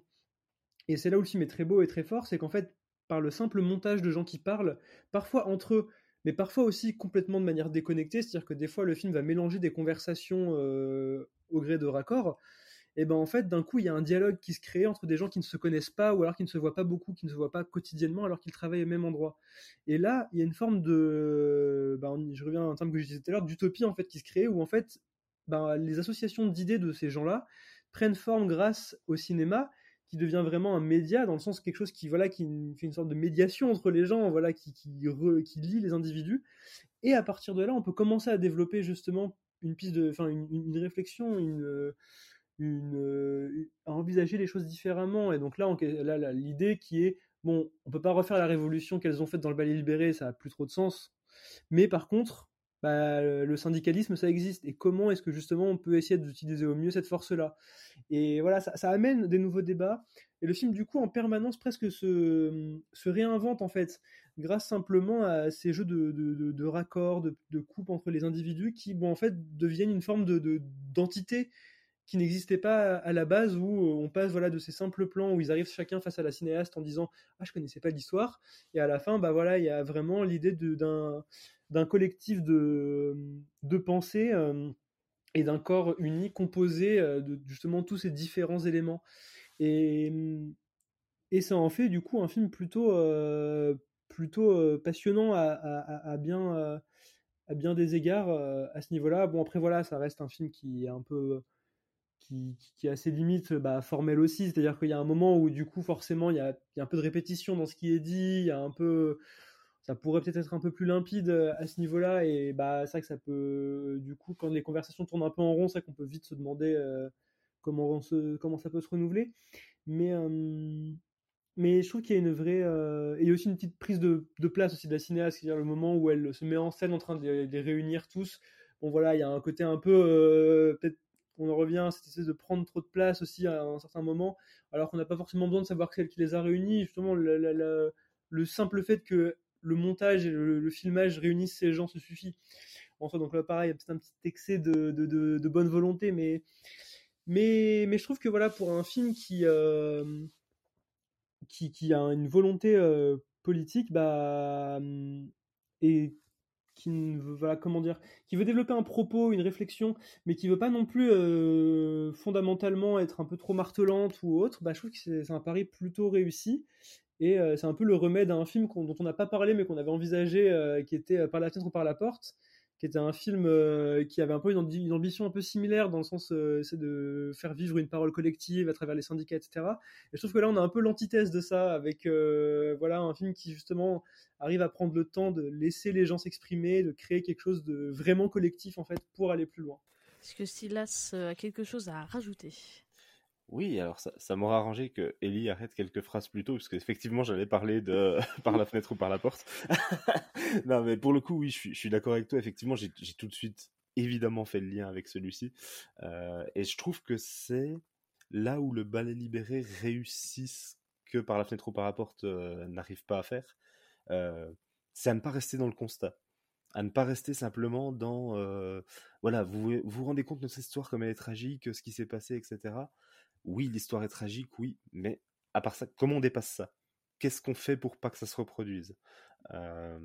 Et du coup, je trouve que c'est là le ballet libéré nous, apporte ça, nous apporte le, ok, il y a eu l'histoire, mais l'histoire en elle-même, elle est, elle est intéressante, mais tout aussi intéressante qu'anecdotique.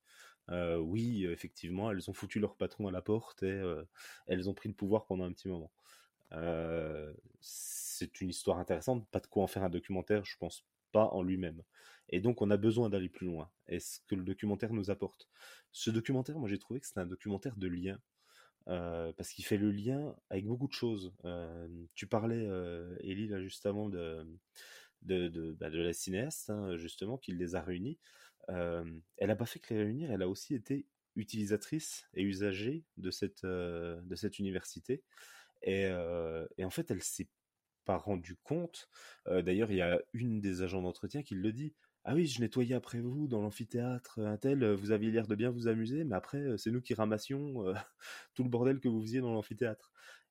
Et en fait, je trouve que ces créations de liens-là qui se font à la fois entre. Alors, elle, c'est plus minime, ça aurait peut-être demandé d'être un peu un peu plus présent, mais entre les usagers, les personnes qui nettoient et derrière l'université en elle-même et comment ce qu'elle demande et ce qu'elle attend euh, de son cahier des charges. C'est vraiment tisser ces liens-là et aussi tisser les liens, comme vous l'avez dit euh, assez justement tous les deux, entre les différentes générations. Parce que entre les différentes générations, je dirais aussi bien sur le combat syndical que sur les attentes et sur les un peu les utopies, je vais reprendre le terme, euh, de certains, euh, quand on a les, les, gens de l'université qui expliquent que oui, mais euh, maintenant, vous avez des balais qui fonctionnent, enfin des aspirateurs qui fonctionnent vachement mieux, hein, et du coup, ça vous permet de faire les choses plus vite, c'est pour ça que vous avez besoin de moins de monde. Et que les agents disent, mais en fait non, euh, quand je passe mon balai, je peux le passer 20 fois, je peux le passer 40 fois. Déjà en plus, il fonctionne pas mieux. Euh, je suis obligé de passer 20 fois pour aspirer un trombone, etc. Donc euh, ça fonctionne pas mieux. mais en plus, la surface, elle n'a pas changé. C'est-à-dire que mon balai, il aspire pas beaucoup plus, enfin mon aspirateur aspire pas beaucoup plus d'espace qu'avant. Euh, et pour autant, bah, c'est toujours le même travail humain derrière qui a à faire. C'est toujours la même surface humaine à couvrir. Euh, et je trouve que voilà, le, documentaire a cet aspect fort-là de venir remettre les choses un peu euh, parce que souvent on a ce côté euh, oui mais avant c'était mieux. Le combat syndical bah plus facile avant beaucoup plus facile. Elles l'ont fait parce que c'était possible. Non quand elles l'ont fait c'était pas plus possible qu'aujourd'hui. En tout cas ça semblait pas plus possible qu'aujourd'hui. Et c'est toujours ramener ça. Alors avoir le côté replacer dans, le contexte présent et dans ce que sont aujourd'hui les conditions de travail qui se sont dégradées et qui continuent de se dégrader de plus en plus. Euh, vous parliez du manque de communication, mais euh, la stratégie qui est mise en place, c'est-à-dire des équipes qui ne se croisent pas, qui ne commencent pas aux mêmes horaires, qui euh, travaillent dans des bâtiments les plus espacés possibles les uns des autres pour être sûr qu'ils ne se réunissent pas. toutes ces choses-là qui sont mises en place pour empêcher que se reproduise le ballet libéré, quelque part, empêcher que les gens communiquent, euh, se s'unissent et fassent quelque chose. Et donc il y a ce côté, voilà, le, présent qui nous rappelle à la réalité de ce que sont devenues les conditions de travail, et en même temps les équipes passées, les anciens du ballet libéré, euh, qui sont là pour dire, ben ouais, mais c'était difficile pour nous aussi, et on l'a fait. Et il y a toujours possibilité de le faire. Et pour moi, le le côté un peu fil rouge, un des fils rouges, parce qu'il y en a plusieurs euh, dans le documentaire, mais qui m'a euh, qui m'a intéressé, c'est le côté ouais, mais on peut pas se réunir. Aujourd'hui, on peut plus se réunir, c'est pas possible, et quand je fais une réunion, personne ne vient. Et le fait qu'à la fin, ça se fasse. Parce que les anciens syndicalistes ont dit ouais, mais tu t'en fiches, en fait, réunis tout le monde. Et les gens ont besoin de te voir pour savoir qui tu es, et quel est ton combat, et pourquoi euh, c'est important d'être ensemble. Et je trouve que voilà, le, le documentaire, effectivement, est très simple dans sa forme. N'a pas besoin de, s'engager dans plus parce que en fait c'est ces liens à l'intérieur qui rendent la force du documentaire et qui nous euh, nous du, début à la fin vraiment dans ce et il est très optimiste ce documentaire euh, parce que pour le coup euh, voilà les, les, conclusions qu'il en tire c'est que les choses sont toujours possibles mais que c'est très compliqué et que les conditions se, se désagrègent de plus en plus. Et je trouve qu'il en tire quand même de l'optimisme et il en tire quand même l'idée que ben il y a quelque chose à faire et on va le faire. on va pas simplement en parler, on va le faire et on peut le faire ensemble. Et ça, je trouve vraiment ça très fort. Est-ce que quelqu'un a encore quelque chose à rajouter sur le ballet libéré? Oui, Thierry, évidemment. Coucou. Euh, dans, ce que tu dis, Silas, c'est hyper intéressant justement parce que oui, ça, fait écho de toute façon à l'essence du film, qui est, bah, enfin moi, ce que, je, parlais de cette rencontre aussi entre deux générations différentes. Mais au final, cette vieille génération, même si, bon, elle vient presque un petit peu avec ce côté euh, grand sauveur qui vient d'expliquer euh, aux autres comment on fait, euh, ce qu'elle leur dit, c'est pas, ce que tu dis très bien, c'était pas plus facile avant, bien au contraire, ça a, été une lutte acharnée et complexe. La seule différence par rapport à avant, c'est que nous, on avait l'occasion de se voir parce que, d'une part, on a fait l'effort d'essayer de se voir, et c'est ce que vous devez faire maintenant. Et d'autre part, nous, bah forcément, vu qu'on a fait cette démarche d'essayer de défendre nos droits, on s'est renseigné. Et euh, le film met en avant quelque chose d'assez intéressant, c'est le manque de connaissances euh, du travailleur lambda, on va dire, voilà, qui bah, ne croise pas ses collègues, donc ne se pose pas de questions sur ses droits, se dit juste voilà mon travail, c'est ma tâche, c'est mon labeur, et euh, n'entrevoit pas le possible. Alors que justement, quand ils disent mais rencontre-les, parce que même si tu n'as rien à leur dire là tout de suite, en les rencontrant, il va se passer quelque chose. C'est euh, comment créer ce renseignement-là. Je sais pas pour vous, mais normalement, on a tous au moins croisé des fois des personnes qui nous parlent de leurs conditions de travail, et quand on leur dit mais tu sais, tu as le droit de grève, tu as le droit de tout ça, ils vont pas te dire ouais mais je peux pas faire la grève parce que tu te rends compte j'ai des enfants et donc je euh, je peux pas me passer de ce salaire. Il y a ces raisons là, hein, je veux dire, euh, et euh, elles sont là de toute façon. Et tu as des personnes qui peuvent dire ça, qui sont légitimes et qui vont dire je vais faire grève mais un petit peu et mais je peux pas la faire trop. Mais tu en as quand même une grande majorité qui vont te dire je ne fais pas la grève parce que j'ai peur pour ma place. Et déjà ne serait-ce que ça, le statut de tu es un travailleur protégé quoi qu'il arrive si tu fais grève, on peut pas te virer ça, peu de gens le savent. Ils sont persuadés qu'ils risquent leur place. Voilà, le, film rappelle ça, rappelle le fait que par cette solitude, par cette façon de maintenant on individualise le travailleur et, euh, on lui fait croire que euh, déjà, il a déjà bien de la chance d'être là. Euh, on lui fait oublier que c'est lui qui décide en fait. Que si c'est lui qui arrête de travailler, les locaux ils sont sales en deux jours. et que et qu'après ce moment-là, on pourra beau lui taper sur les doigts s'il dit oui, mais moi je ne travaillerai pas tant que j'aurai pas des meilleures conditions. Ils peuvent pas faire grand chose. Ils peuvent pas le virer, ils peuvent pas le remplacer, ils peuvent pas considérer que c'est une faute grave s'il se déclare en grève. Voilà. Et ça, ça c'est vrai que ça c'est une note d'espoir du coup, de rappeler ça, de dire aux gens qui pourraient voir le film, travailleur, tu as des droits. il faut les exercer. C'est super important.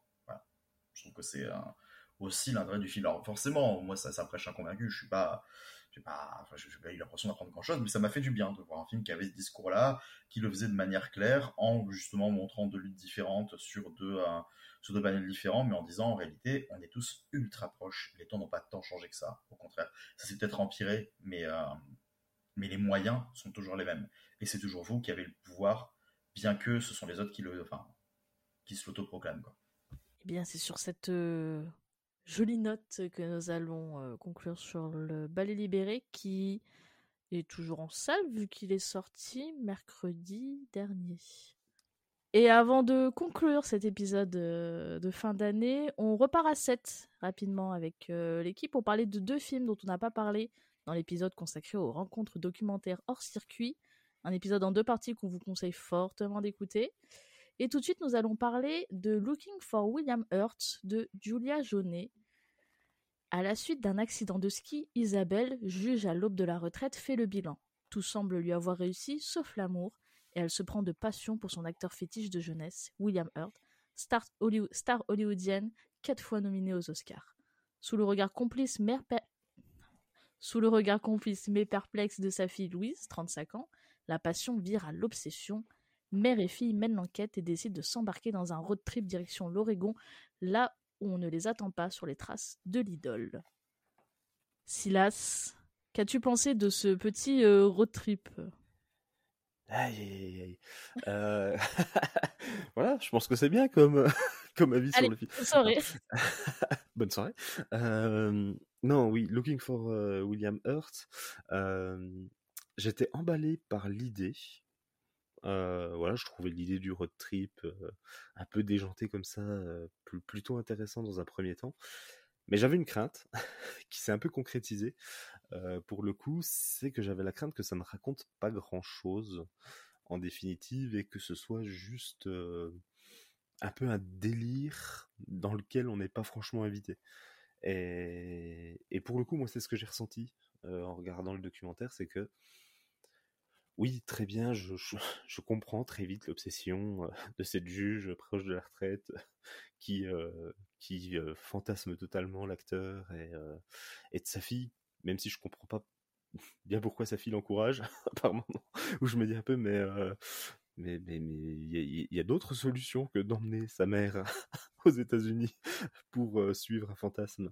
mais voilà, l'idée du road trip est amusante sa réalisation un peu moins, parce que je me suis un peu ennuyé.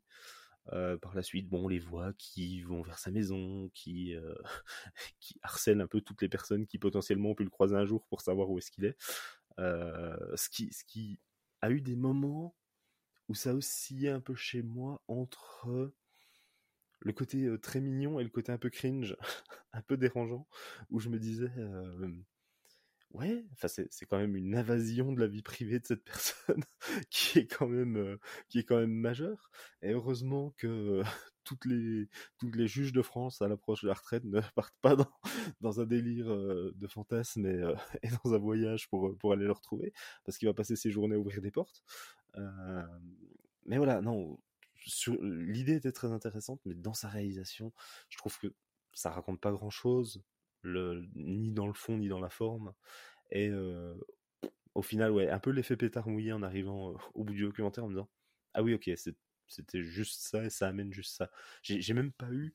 J'ai eu un peu un espoir au, fur et à mesure du, déroulé du documentaire, c'était que on ait une fin qui nous fasse dire Ah ouais, ok, cool, il se passe vraiment un truc un peu extraordinaire et même ça, j'ai pas trouvé que c'était euh, tout, ce qui aurait pu avoir ce côté un peu fou sur la fin. Tout est filmé hors cam, euh, tout est juste raconté euh, par les par la mère et sa fille. Et au final, ben pour le spectateur, c'est un très beau film de vacances en famille. Je pense qu'ils seront très contents de se le repasser. Mais, mais moi, j'ai pas du tout été embarqué par le road trip, pas du tout.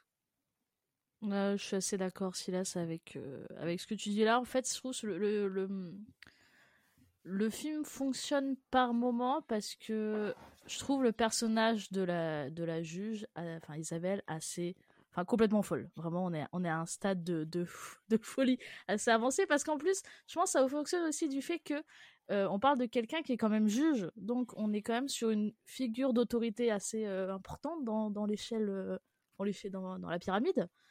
Donc de dire qu'une femme aussi importante avec des responsabilités se mette à, à, Google Mapper l'adresse de William Hurt et à zoomer sur les plans pour voir si c'est là, enfin vérifier les routes autour, etc. Il y a un truc assez euh, C'est pas le seul zoom qu'elle fait. Hein, hein?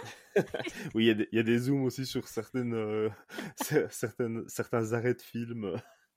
Non, mais je, suis désolé, je me sentais obligé de le dire parce que tu dis qu'elle est folle. Oui, le, le, le, film s'entame quand même sur elle qui cherche un extrait précis euh, du film où justement William Hurt apparaît face cam à poil et qu'elle a grandi sur cette thème. Elle fait Regarde, regarde, quand même non mais il y a plein de trucs il y a plein de trucs comme ça qui est fou même tout son son dossier de de je sais pas combien de pages où elle a fait les critiques de tous ses films où on est un truc tu fais madame enfin je veux je veux bien que que voilà on s'ennuie pendant son arrêt maladie mais c'est quand même euh, c'est quand même compliqué à un moment donné et sans compter la traque des potentielles femmes de William Hurt pour savoir si ce sont ses femmes ou pas, ou si elles sont encore en vie ou pas. Non, mais c'est euh. assez fou et en même temps, ça, ça, ça, dessine quand même assez bien aussi euh, jusqu'où peut aller. Enfin, le fanatisme peut parfois avoir des niveaux assez. Euh, un, peu bizarres. Enfin, là, là, on est ça va. Enfin, on est un truc sur un peu cringe.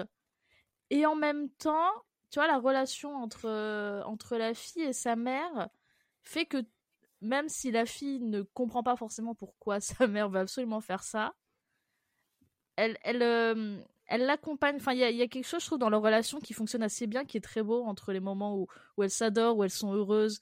Euh, après, quand elles ont rencontré euh, William Hurt et qu'elles en discutent, enfin, tu vois la fille qui, qui sautille de joie, littéralement parce qu'elle est contente pour sa mère. Donc, tu vois, tous ces petits moments-là, un peu, ces petits moments mère-fille, je trouve assez chouette. Et même le personnage d'Isabelle, dans son extravagance, est assez Enfin, c'est un personnage de cinéma presque, tu vois. Il y a un truc, euh, il y a un truc assez fascinant à regarder. Et en même temps, c'est toute la limite du film, c'est-à-dire que c'est, enfin, c'est génial, tout est relatif, mais ce qu'elles font, elles sont contentes de le faire et tant mieux, tu vois. C'est cool pour elles. Je suis mmh. contente pour elles qu'elles l'aient fait, mais moi, je m'en fous un peu, tu vois. c'est ça, mais tu vois, je suis contente de les voir contentes, de voir qu'elles ont quand même réussi parce que euh, même tout le truc est assez improbable de dire bon, bah, on va les toquer à cette porte alors que c'est genre une baraque où t'as même pas de portail, t'as rien du tout, ça donne sur la route, où elles vont toquer et le gars, enfin William le, leur ouvre en disant euh, bah revenez dans 20 minutes, j'ai ma séance de méditation. Tu fais à quel moment ça peut arriver dans la vie, ça, tu vois. Mmh. Et donc c'est drôle, t'as plein de petits moments comme ça que je trouve très drôle, très mignon, très marrant, parfois très cringe aussi. Mais l'ensemble fonctionne pour elle, mais pas pour nous, ce qui fait que t'as 1h30, c'est vrai que c'est quand même euh, un peu long. Euh, au bout d'un moment, ça, tire un peu sur la corde, quoi. Et, ça manque un peu, à mon sens aussi, de, de cinéma. Euh, ça manque un petit peu aussi. Enfin, j'aurais, on a tous ces personnages qui nous sont installés, et j'aurais aimé qu'il se passe quelque chose pour ces personnages, que, que le, la relation mère-fille évolue, que, mmh. que même la, la, relation de la mère par rapport à son, son fantasme pour William Hurt évolue. Et pourtant, on arrive au bout du documentaire et on se dit, oui, on est comme au point de départ. Elle l'a rencontré, elle est mmh. contente pour ça, mais elle va continuer à fantasmer à mort dessus. Et, euh, la fille à pas comprendre vraiment pourquoi sa, mère est dans ce fantasme-là. Et, je me dis, bah, ouais, c'est comme tu disais, l'alchimie se fait pas vraiment pour le spectateur, à mon sens. C'est, ça manque d'un quelque chose en plus. Thierry, est-ce que tu es allé chercher euh, William Hurt Yes. bah oui, moi tu sais, j'étais content parce que c'est vrai que William Hurt c'est un acteur que j'aime bien, donc euh, voilà. Hein. Même dans Voyageur malgré lui, je le trouve sympa alors que c'est pas terrible.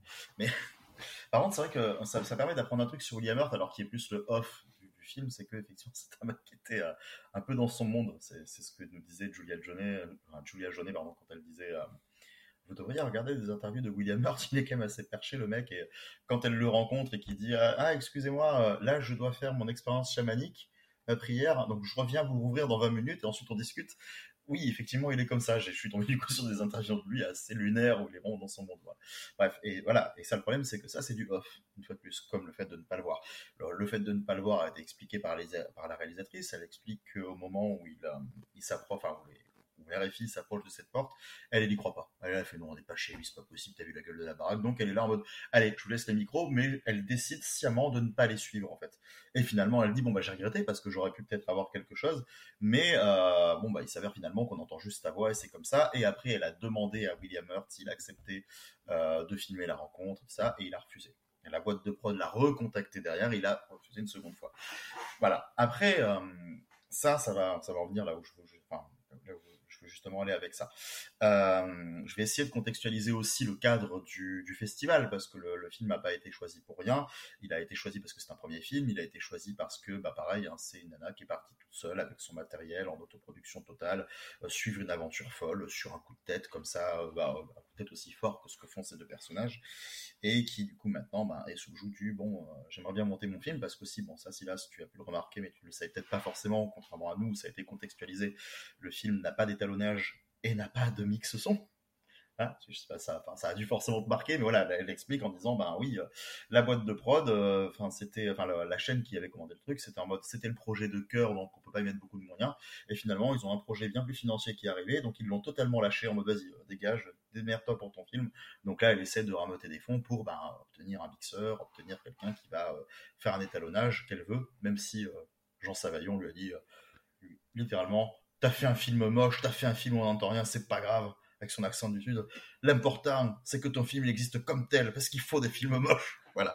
Ça, c'était important de le savoir. toujours, on en revient à, ce truc, voilà, dont on parle dans, l'épisode euh, directement des rencontres. Euh, donc elle avait toute sa place là. Après, c'est vrai qu'il y avait une aura autour du film, c'était celui que beaucoup de gens attendaient, donc moi j'avais aussi quelque chose avec. Le sujet est quand même assez, euh, intéressant. Nous on avait Sébastien d'ailleurs, qui n'est pas là ce soir avec nous, mais qui avait très envie de le voir parce que bah, forcément le si vient d'un certain cinéma américain. Nada qui part à la rencontre de William Hurt comme ça, ça peut être que fou. Et euh, bah, justement, on a ça, on a ce côté, bah, comme tu dis, il se passe malheureusement pas grand-chose au-delà de cette relation mère-fille qui est sympathique, mais dont on fait rapidement le tour vu qu'elle n'évolue pas beaucoup. Parce qu'en même temps, c'est des personnes déjà d'un certain âge qui se connaissent, qui vont pas changer leur relation comme ça. Et euh, à la fin du film, on a une personne qui est intervenue, et alors, comble de, de l'improbabilité, euh, la personne dit oui, hein, avec un accent pas si prononcé que ça. Donc on sentait qu'elle était étrangère, mais on ne doutait pas que c'était à ce point-là. Elle nous dit, euh, moi ce que je trouve étrange, c'est que vous filmez l'Oregon et euh, vous montrez beaucoup les motels, vous montrez beaucoup les voitures, mais vous savez, l'Oregon, c'est quand même, il y a quand même de belles choses, il y a quand même de beaux paysages, c'est quand même dommage de ne pas avoir montré tout ça, mais parce que moi je suis oréganaise, Voilà, Et donc elle commence, elle fait, je déteste les États-Unis, donc je vis en France. elle commence à parler de ça, mais elle dit, mais c'est quand même un beau pays. Et donc la réalisatrice dit, oui, mais vous savez, les hôtels, c'est la juge qui les a choisis. Moi, je n'ai fait que les suivre. Les endroits où on est allé, c'est elle qui ont décidé. Et là, tu te dis, ouais, mais il n'a jamais été un moment où elle s'est dit, bon, bah là, l'espace d'une après-midi, je vais m'éloigner un peu, je vais aller filmer autre chose. Ce qui aurait pu donner quelque chose. Et c'est donc là où je voulais en venir, et c'est tout le problème de ce sujet, c'est que c'est un film qui est condamné à l'espoir dans l'épisode d'avant, on a parlé, donc du coup, en conclusion, du film Rififi dans le tiroir euh, de Anne Morin, qui veut raconter l'histoire de cette adoption euh, au Mali, en l'occurrence. Et il s'avère qu'il y a un contexte géopolitique au Mali qui fait qu'il y a des rebondissements tout le temps. Alors, donc celle qui s'attendait juste à dire je vais filmer, je vais faire un home movie avec mon mari qu'on montrera plus tard à nos gosses sur la manière dont on a entamé les démarches pour les adopter finalement, ça a duré plus de dix ans. Il y a eu des coups d'État, eu des coups d'État. Euh, il y a eu Valérie Trierweiler qui est partie euh, faire son, enfin, qui est parti plaider notre cause. il s'est passé plein de trucs. Et le film euh, obtient une saveur qu'il n'a pas imaginée. Et il était condamné lui aussi à, ben, au final, s'il se passe quelque chose, le film existe. Là, malheureusement, c'est un peu le même principe, c'est-à-dire qu'elle, elle, elle part là-dedans, elle ne dirige rien, elle n'a pas de choix d'angle autre que je vais les suivre et on va bien voir ce qui se passe. Et s'il ne se passe rien, il ne se passe rien. Et le film, pendant effectivement 1h20, c'est juste elle qui cherche des informations, et les mêmes informations, et qui a des moments ont des idées mais n'osent pas y aller, donc du coup elles vont juste batailler, sont dans leur hôtel, voir un peu l'Amérique, voir à quoi ça ressemble, sans vraiment que la caméra se dise ouais je veux aussi m'intéresser à ça. Non, elle veut rester centrée sur elle. Donc tant que elles n'ont pas de rebondissement et n'ont rien à raconter, ce qui du coup peut être un pur fruit du hasard, parce qu'il suffit qu'elle frappe à cette porte et qu'il n'y ait pas William Hurt derrière, c'est perdu, qu'est-ce qui se passe? Est-ce que le film repart pour une demi-heure de plus ou est-ce que le film s'arrête là en mode on a essayé, on n'a pas réussi? Voilà, c'est juste ça le principe. Donc bah, elle peut pas proposer grand chose de plus, mais elle n'essaye pas non plus de le faire. Donc, est-ce que c'est préjudiciable? J'imagine qu'il y a des gens qui apprécient très bien le film comme tel. Moi, c'est vrai que je suis dans le même sentiment que vous. J'aime bien la démarche, mais euh, il manque d'un point de vue, parce que tu, ne te fies qu'à suivre tes personnages sans en donner un toi-même. C'est gentil comme forme de, euh, modestie, mais à un moment, tu es aussi euh, autrice et réalisatrice de films, donc peut-être un peu s'impliquer dans, dans ce que l'on peut vouloir raconter au-delà du sujet. Eh bien, c'était euh, notre petit retour sur euh, Looking for William Hurt. Après, comme on disait hein, dans l'épisode de 7, c'est-à-dire c'est des, souvent des premiers longs métrages, premiers films où ils trouvent difficilement des financements, donc on ne peut que saluer l'effort que, que la réalisatrice a fait et que le fait que le film existe. Maintenant, le film existe, donc tant mieux qu'il soit là. Après qu'on on est un peu plus mitigé sur, sur la forme et le fond, hein, nous allons dire. Est-ce que ce sera également le cas pour Mineur de Wahib Mortada?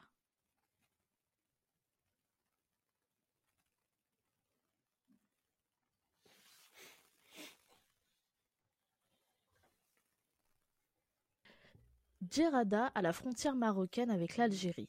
Après la liquidation des charbonnages, la malédiction du charbon a frappé dur les habitants de cette cité ouvrière. Les mineurs ne peuvent être que mineurs. Cette rumeur a fait son chemin Ici, la vie n'est pas si compliquée, il n'y a qu'à creuser.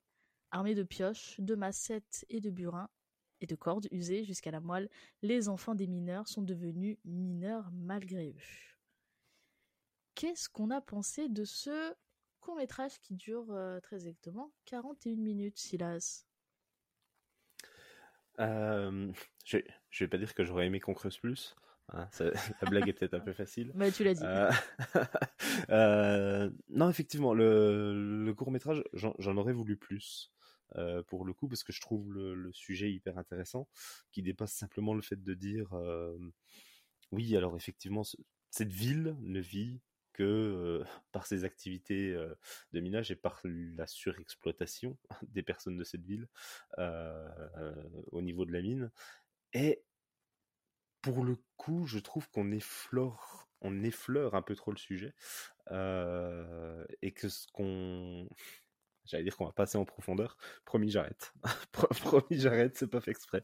Euh, oui, je, trouve que voilà, le, sujet est intéressant. On a des témoignages qui sont euh, tout aussi intéressants parce que on, voit une population qui est à la fois réticente à parler de ce qui se passe réellement, et qui en même temps, lorsqu'ils comprennent quelles sont les intentions du, film, euh, se livrent un peu plus et sont prêts un peu plus à, raconter ce qu'est leur quotidien et, bon, on est, encore sur un, cinéma qui, revendique hein, puisqu'on termine sur des images de sur des images de, manifestations euh, et, comment? Et effectivement je, trouve ça euh, je, trouve le documentaire intéressant, mais j'aurais voulu que ce soit un vrai long métrage et pas un court métrage, euh, pour le coup, pour qu'on puisse aller, en fait, sortir de la ville. Euh, parce qu'on nous explique qu'effectivement, euh, cette ville et, et, ses habitants sont exploités. On, a, on a même un, mineur à un moment qui nous dit Oui, ça c'est ma plus grande richesse, et quand ils savent qu'on en a, ils viennent la chercher au milieu de la nuit, etc. Oui, sortez de ça. Eh, expliquez-moi ce que c'est que qui exploite cette ville. Expliquez-le-moi plus. Euh, pourquoi, comment et, quelles sont les, répercussions de, manière plus vaste. Voilà, j'avais envie d'en savoir plus, beaucoup plus, et du coup, je suis resté un peu sur ma faim sur ce sur ce court métrage documentaire. Mais non, hyper intéressant, hyper intéressant. Moi, je trouve ça marrant parce que le, je trouve que le, le film ressemble beaucoup à son réalisateur. C'est-à-dire que, du coup, Wayne Mortada était là pendant, pendant tout le week-end. Et c'est vrai que c'est. Parmi tous les cinéastes qui étaient présents, c'était celui qui était peut-être le plus timide et le plus effacé. Et pourtant, ultra intéressant dès qu'il se met à parler et tout. Et j'ai l'impression que son, documentaire leur ressemble beaucoup. C'est-à-dire que ça reste quand même très timide. Tu sens qu'il veut raconter des choses et qui par pudeur, je sais, sais pas trop ce que c'est, hein, mais une sorte de pudeur qui fait qu'il va pas forcément plus loin. Moi, j'ai vu, euh, voilà, après, après euh, pourquoi, un court métrage 40 minutes? Je, suppose qu'il y, a des restrictions ou des choses qui font qu'il n'a pas pu, euh, pas forcément, peut-être pas voulu faire plus, mais c'est vrai qu'il y a un petit déséquilibre, c'est-à-dire que tout ce qui est partie on va dire, sociétale, etc., n'est pas forcément exploitée, et c'est vrai que c'est un peu dommage. Par contre, moi, ce qui m'a beaucoup plu dedans, c'est que j'ai trouvé une forme euh, très organique, c'est-à-dire que on a tout, toute cette séquence où la caméra part dans les mines, où tu te retrouves dans un truc exigu, mais, mais d'une force où tu as quelqu'un qui est sous terre, qui est recroquevillé sous terre, tu vois quasiment rien en plus à l'écran, mais t'entends et il y a quelque chose qui est tout de suite ultra oppressant. Tu te dis, mais il y a des gens qui sont là-dedans toute la journée. À un moment donné, t'as le cinéaste qui demande, ils font, euh, bah, du coup, il y a quelqu'un sous terre, mais ils font comment pour respirer? Et t'as un, un, des mineurs qui fait, bah vous inquiétez pas, il y a un deuxième trou euh, à côté, du coup, ça fait, euh, ça fait un, truc d'air et c'est bon. Enfin, t'es là, tu fais, mais non, c'est pas bon, vous pouvez pas faire ça, c'est pas très humain quand même. Et du coup, je trouve, on, il arrive avec tu vois, cette caméra un peu caméra à l'épaule avec cette image euh, très c'est terrible parce que l'image elle fait presque truc de vacances enfin c'est très c'est très c'est très curieux. Parce que voilà c'est vraiment le, vieux caméscope on dirait qui, qui est montré là qui montre d'une certaine euh, vétusté d'ancienneté enfin quelque chose qui qui qui nous ramène vraiment des années en arrière et je trouve qu'il retranscrit assez euh, ça assez bien tout, tout, tout ce truc, euh, toute cette fatigue, cette sueur, quand tu les vois tirer à la corde à main nue, quand tu les vois euh, remonter les, les, seaux de charbon qui balancent après sur un tamis, dont la gueule du tamis est un truc fait à l'arrache en deux-deux qui tient sur trois bouts de bois. Enfin, t'as plein de, de petits trucs là qu'il arrive à capter, plein de petits moments. Et je trouve ça assez beau. Mais du coup, ouais, je reste un peu sur l'entre-deux, c'est-à-dire que je suis comme toi aussi, c'est-à-dire que j'aurais voulu avoir plus. Et en même temps, ce que j'ai déjà eu là me satisfait, tu vois. Un peu centre deux. Mais, mais, mais, euh, mais en tout cas, la, démarche est, est, très très belle et euh, très très intéressante euh, de toute manière. Il y a, il y a vraiment un aspect très humain dans cette caméra dont tu parlais, où effectivement, je, je, suis assez d'accord là-dessus. Et, ce côté où le, documentaire a pas d'âge. c'est compliqué de savoir dans, à quelle époque on se situe. Euh, comme tu le disais, et, je trouve que ça donne du charme au documentaire. Ça, lui donne vraiment un aspect, euh, un aspect assez étonnant, et ouais, vraiment la caméra humaine. Où, euh, ouais, on a l'impression qu'il est parti tout seul avec son caméscope en se disant tiens, je, suis en vacances, et si j'allais voir ce que font les gens? Il y a un peu ce côté-là, mais du coup, c'est ce que tu disais, hein, ça fonctionne très bien sur le côté oppressant de la mine, et, et quand, il, quand il descend dedans, où on se dit ok, est-ce que moi je serais descendu avec mon caméscope? un peu dans, dans sa manière d'aborder la chose. Oui, c'est vrai. Tu voulais rajouter euh, autre chose, Siri? Non, non, pas forcément. Mais, non, mais, enfin, moi, je vous rejoins sur l'audace de la démarche, le, fait qu'il débarque avec quelque chose. Alors, je sais plus si c'est celui-ci, enfin, que le, grain de l'image faisait quand même vachement penser à ça, mais ça peut être un grain un peu modifié. Mais il expliquait avant qu'il faisait aussi pas mal de reportages sauvages à la Super 8, quoi. Et donc, il y a ce côté, voilà, noir et blanc, le cadre très très, carré, euh, très super vite, hein, du coup. Et, vraiment, enfin, t'imagines ce mec-là, en plus, c'est vrai que nous, pour l'avoir vu, hein, du coup, euh, euh, c'est vrai que c'était le gars discret, quoi. Tu, tu te disais, tu te retournes, il est à côté de toi. Il te regarde. et il parle pas. Il parle pas, mais il te sourit énormément. Et si tu lui dis bonjour, il se met à te parler, si tu veux. Mais il ose pas trop. Il est toujours très près des groupes, mais c'est un peu comme un vampire, quoi. Tu, ne l'invites pas à rentrer dans le cercle, il n'y rentre pas. voilà. Mais, euh, mais un gars d'une gentillesse, par contre, incroyable pour les quelques mots qu'on a pu échanger. C'est vrai que c'était celui qui avait cette espèce de, alors, je vais pas dire le côté le plus humain, parce que c'est pas vrai de dire ça, mais en tout cas, celui qui avait cette espèce de bonté naturelle. Tu tu le regardes, tu sens la bonté, tu sens la gentillesse qui, émane de ça. Et donc, j'imagine ce mec-là qui débarque avec sa discrétion et son petit sourire et, euh, et sa caméra qui fait coucou qui les filme, tu vois. Je veux dire, ça doit être euh, quelque chose d'assez particulier. Bonjour, je peux vous filmer? C'est ça. Ce qui est passionnant, c'est justement ces, ces, visages qui vont se dérider, qui vont comprendre au fur et à mesure ce qu'il veut, qui sont très réticents au début en mode qu'est-ce qu'il nous veut, quoi, en fait. Et puis qui, qui s'intéressent, qui finalement vont partager. Tu sens, tu sens toute cette envie de partage aussi qui, est très relative à cette région du monde aussi, tu vois, où généralement tu es quand même, c'est quand même réputé comme très accueillant final. Et des gens qui sont d'une simplicité telle que euh, quand tu viens vers eux sans envie euh, ben, euh, maladive ou malsaine, ils vont ils vont t'accueillir et t'intégrer, ils vont parler avec toi. Et parce que tu les fascines aussi, d'une certaine façon. Donc je trouve que c'est ça, je trouve qu'il y a une double fascination, ce côté que nous veut cette caméra, qu'est-ce qu'on doit lui donner, mais qu'est-ce que elle, peut aussi nous offrir en termes de, de, qualité de discours dans le rapport à notre, notre histoire. C'est ça que je trouve assez intéressant dans le documentaire.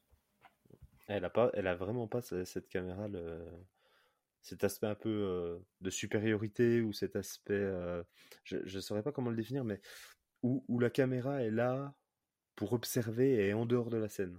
C'est pas le cas la caméra fait partie, elle est dans ce groupe de personnes qui discutent, et, euh, et pour le coup, elle n'a pas ouais, cet aspect ouais, vraiment supérieur euh, qu'on peut avoir parfois dans le documentaire où la caméra est, euh, omniprésente, c'est tout, et se trouve toujours au bon endroit. Non, elle est juste là, elle se promène, elle, elle, est là en témoin de ce qui se passe, et elle attend rien, en fait. Il y a il n'y a pas vraiment de, recherche sur un, truc en particulier.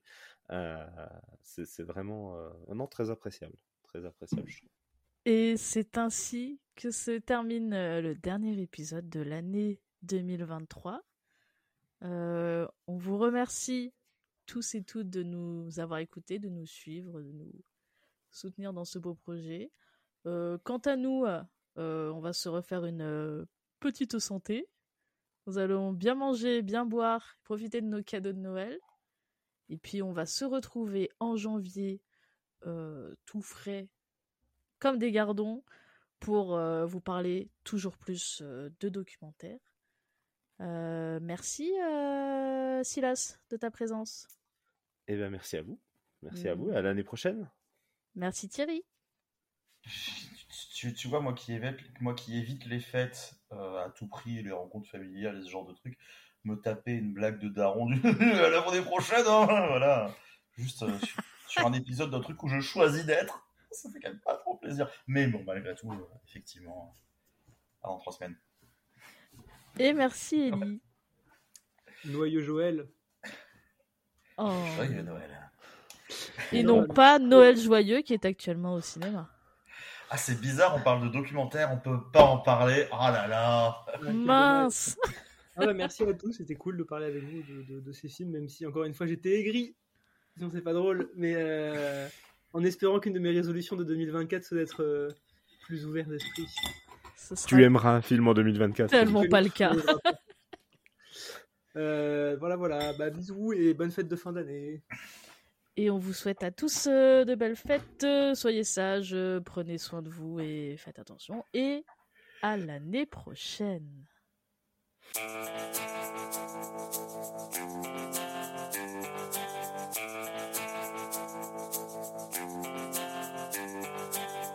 Le cinéma vérité est une connerie inventée par les Français. C'est tout à fait typique de ces concepts pompeux français. Ça veut absolument rien dire.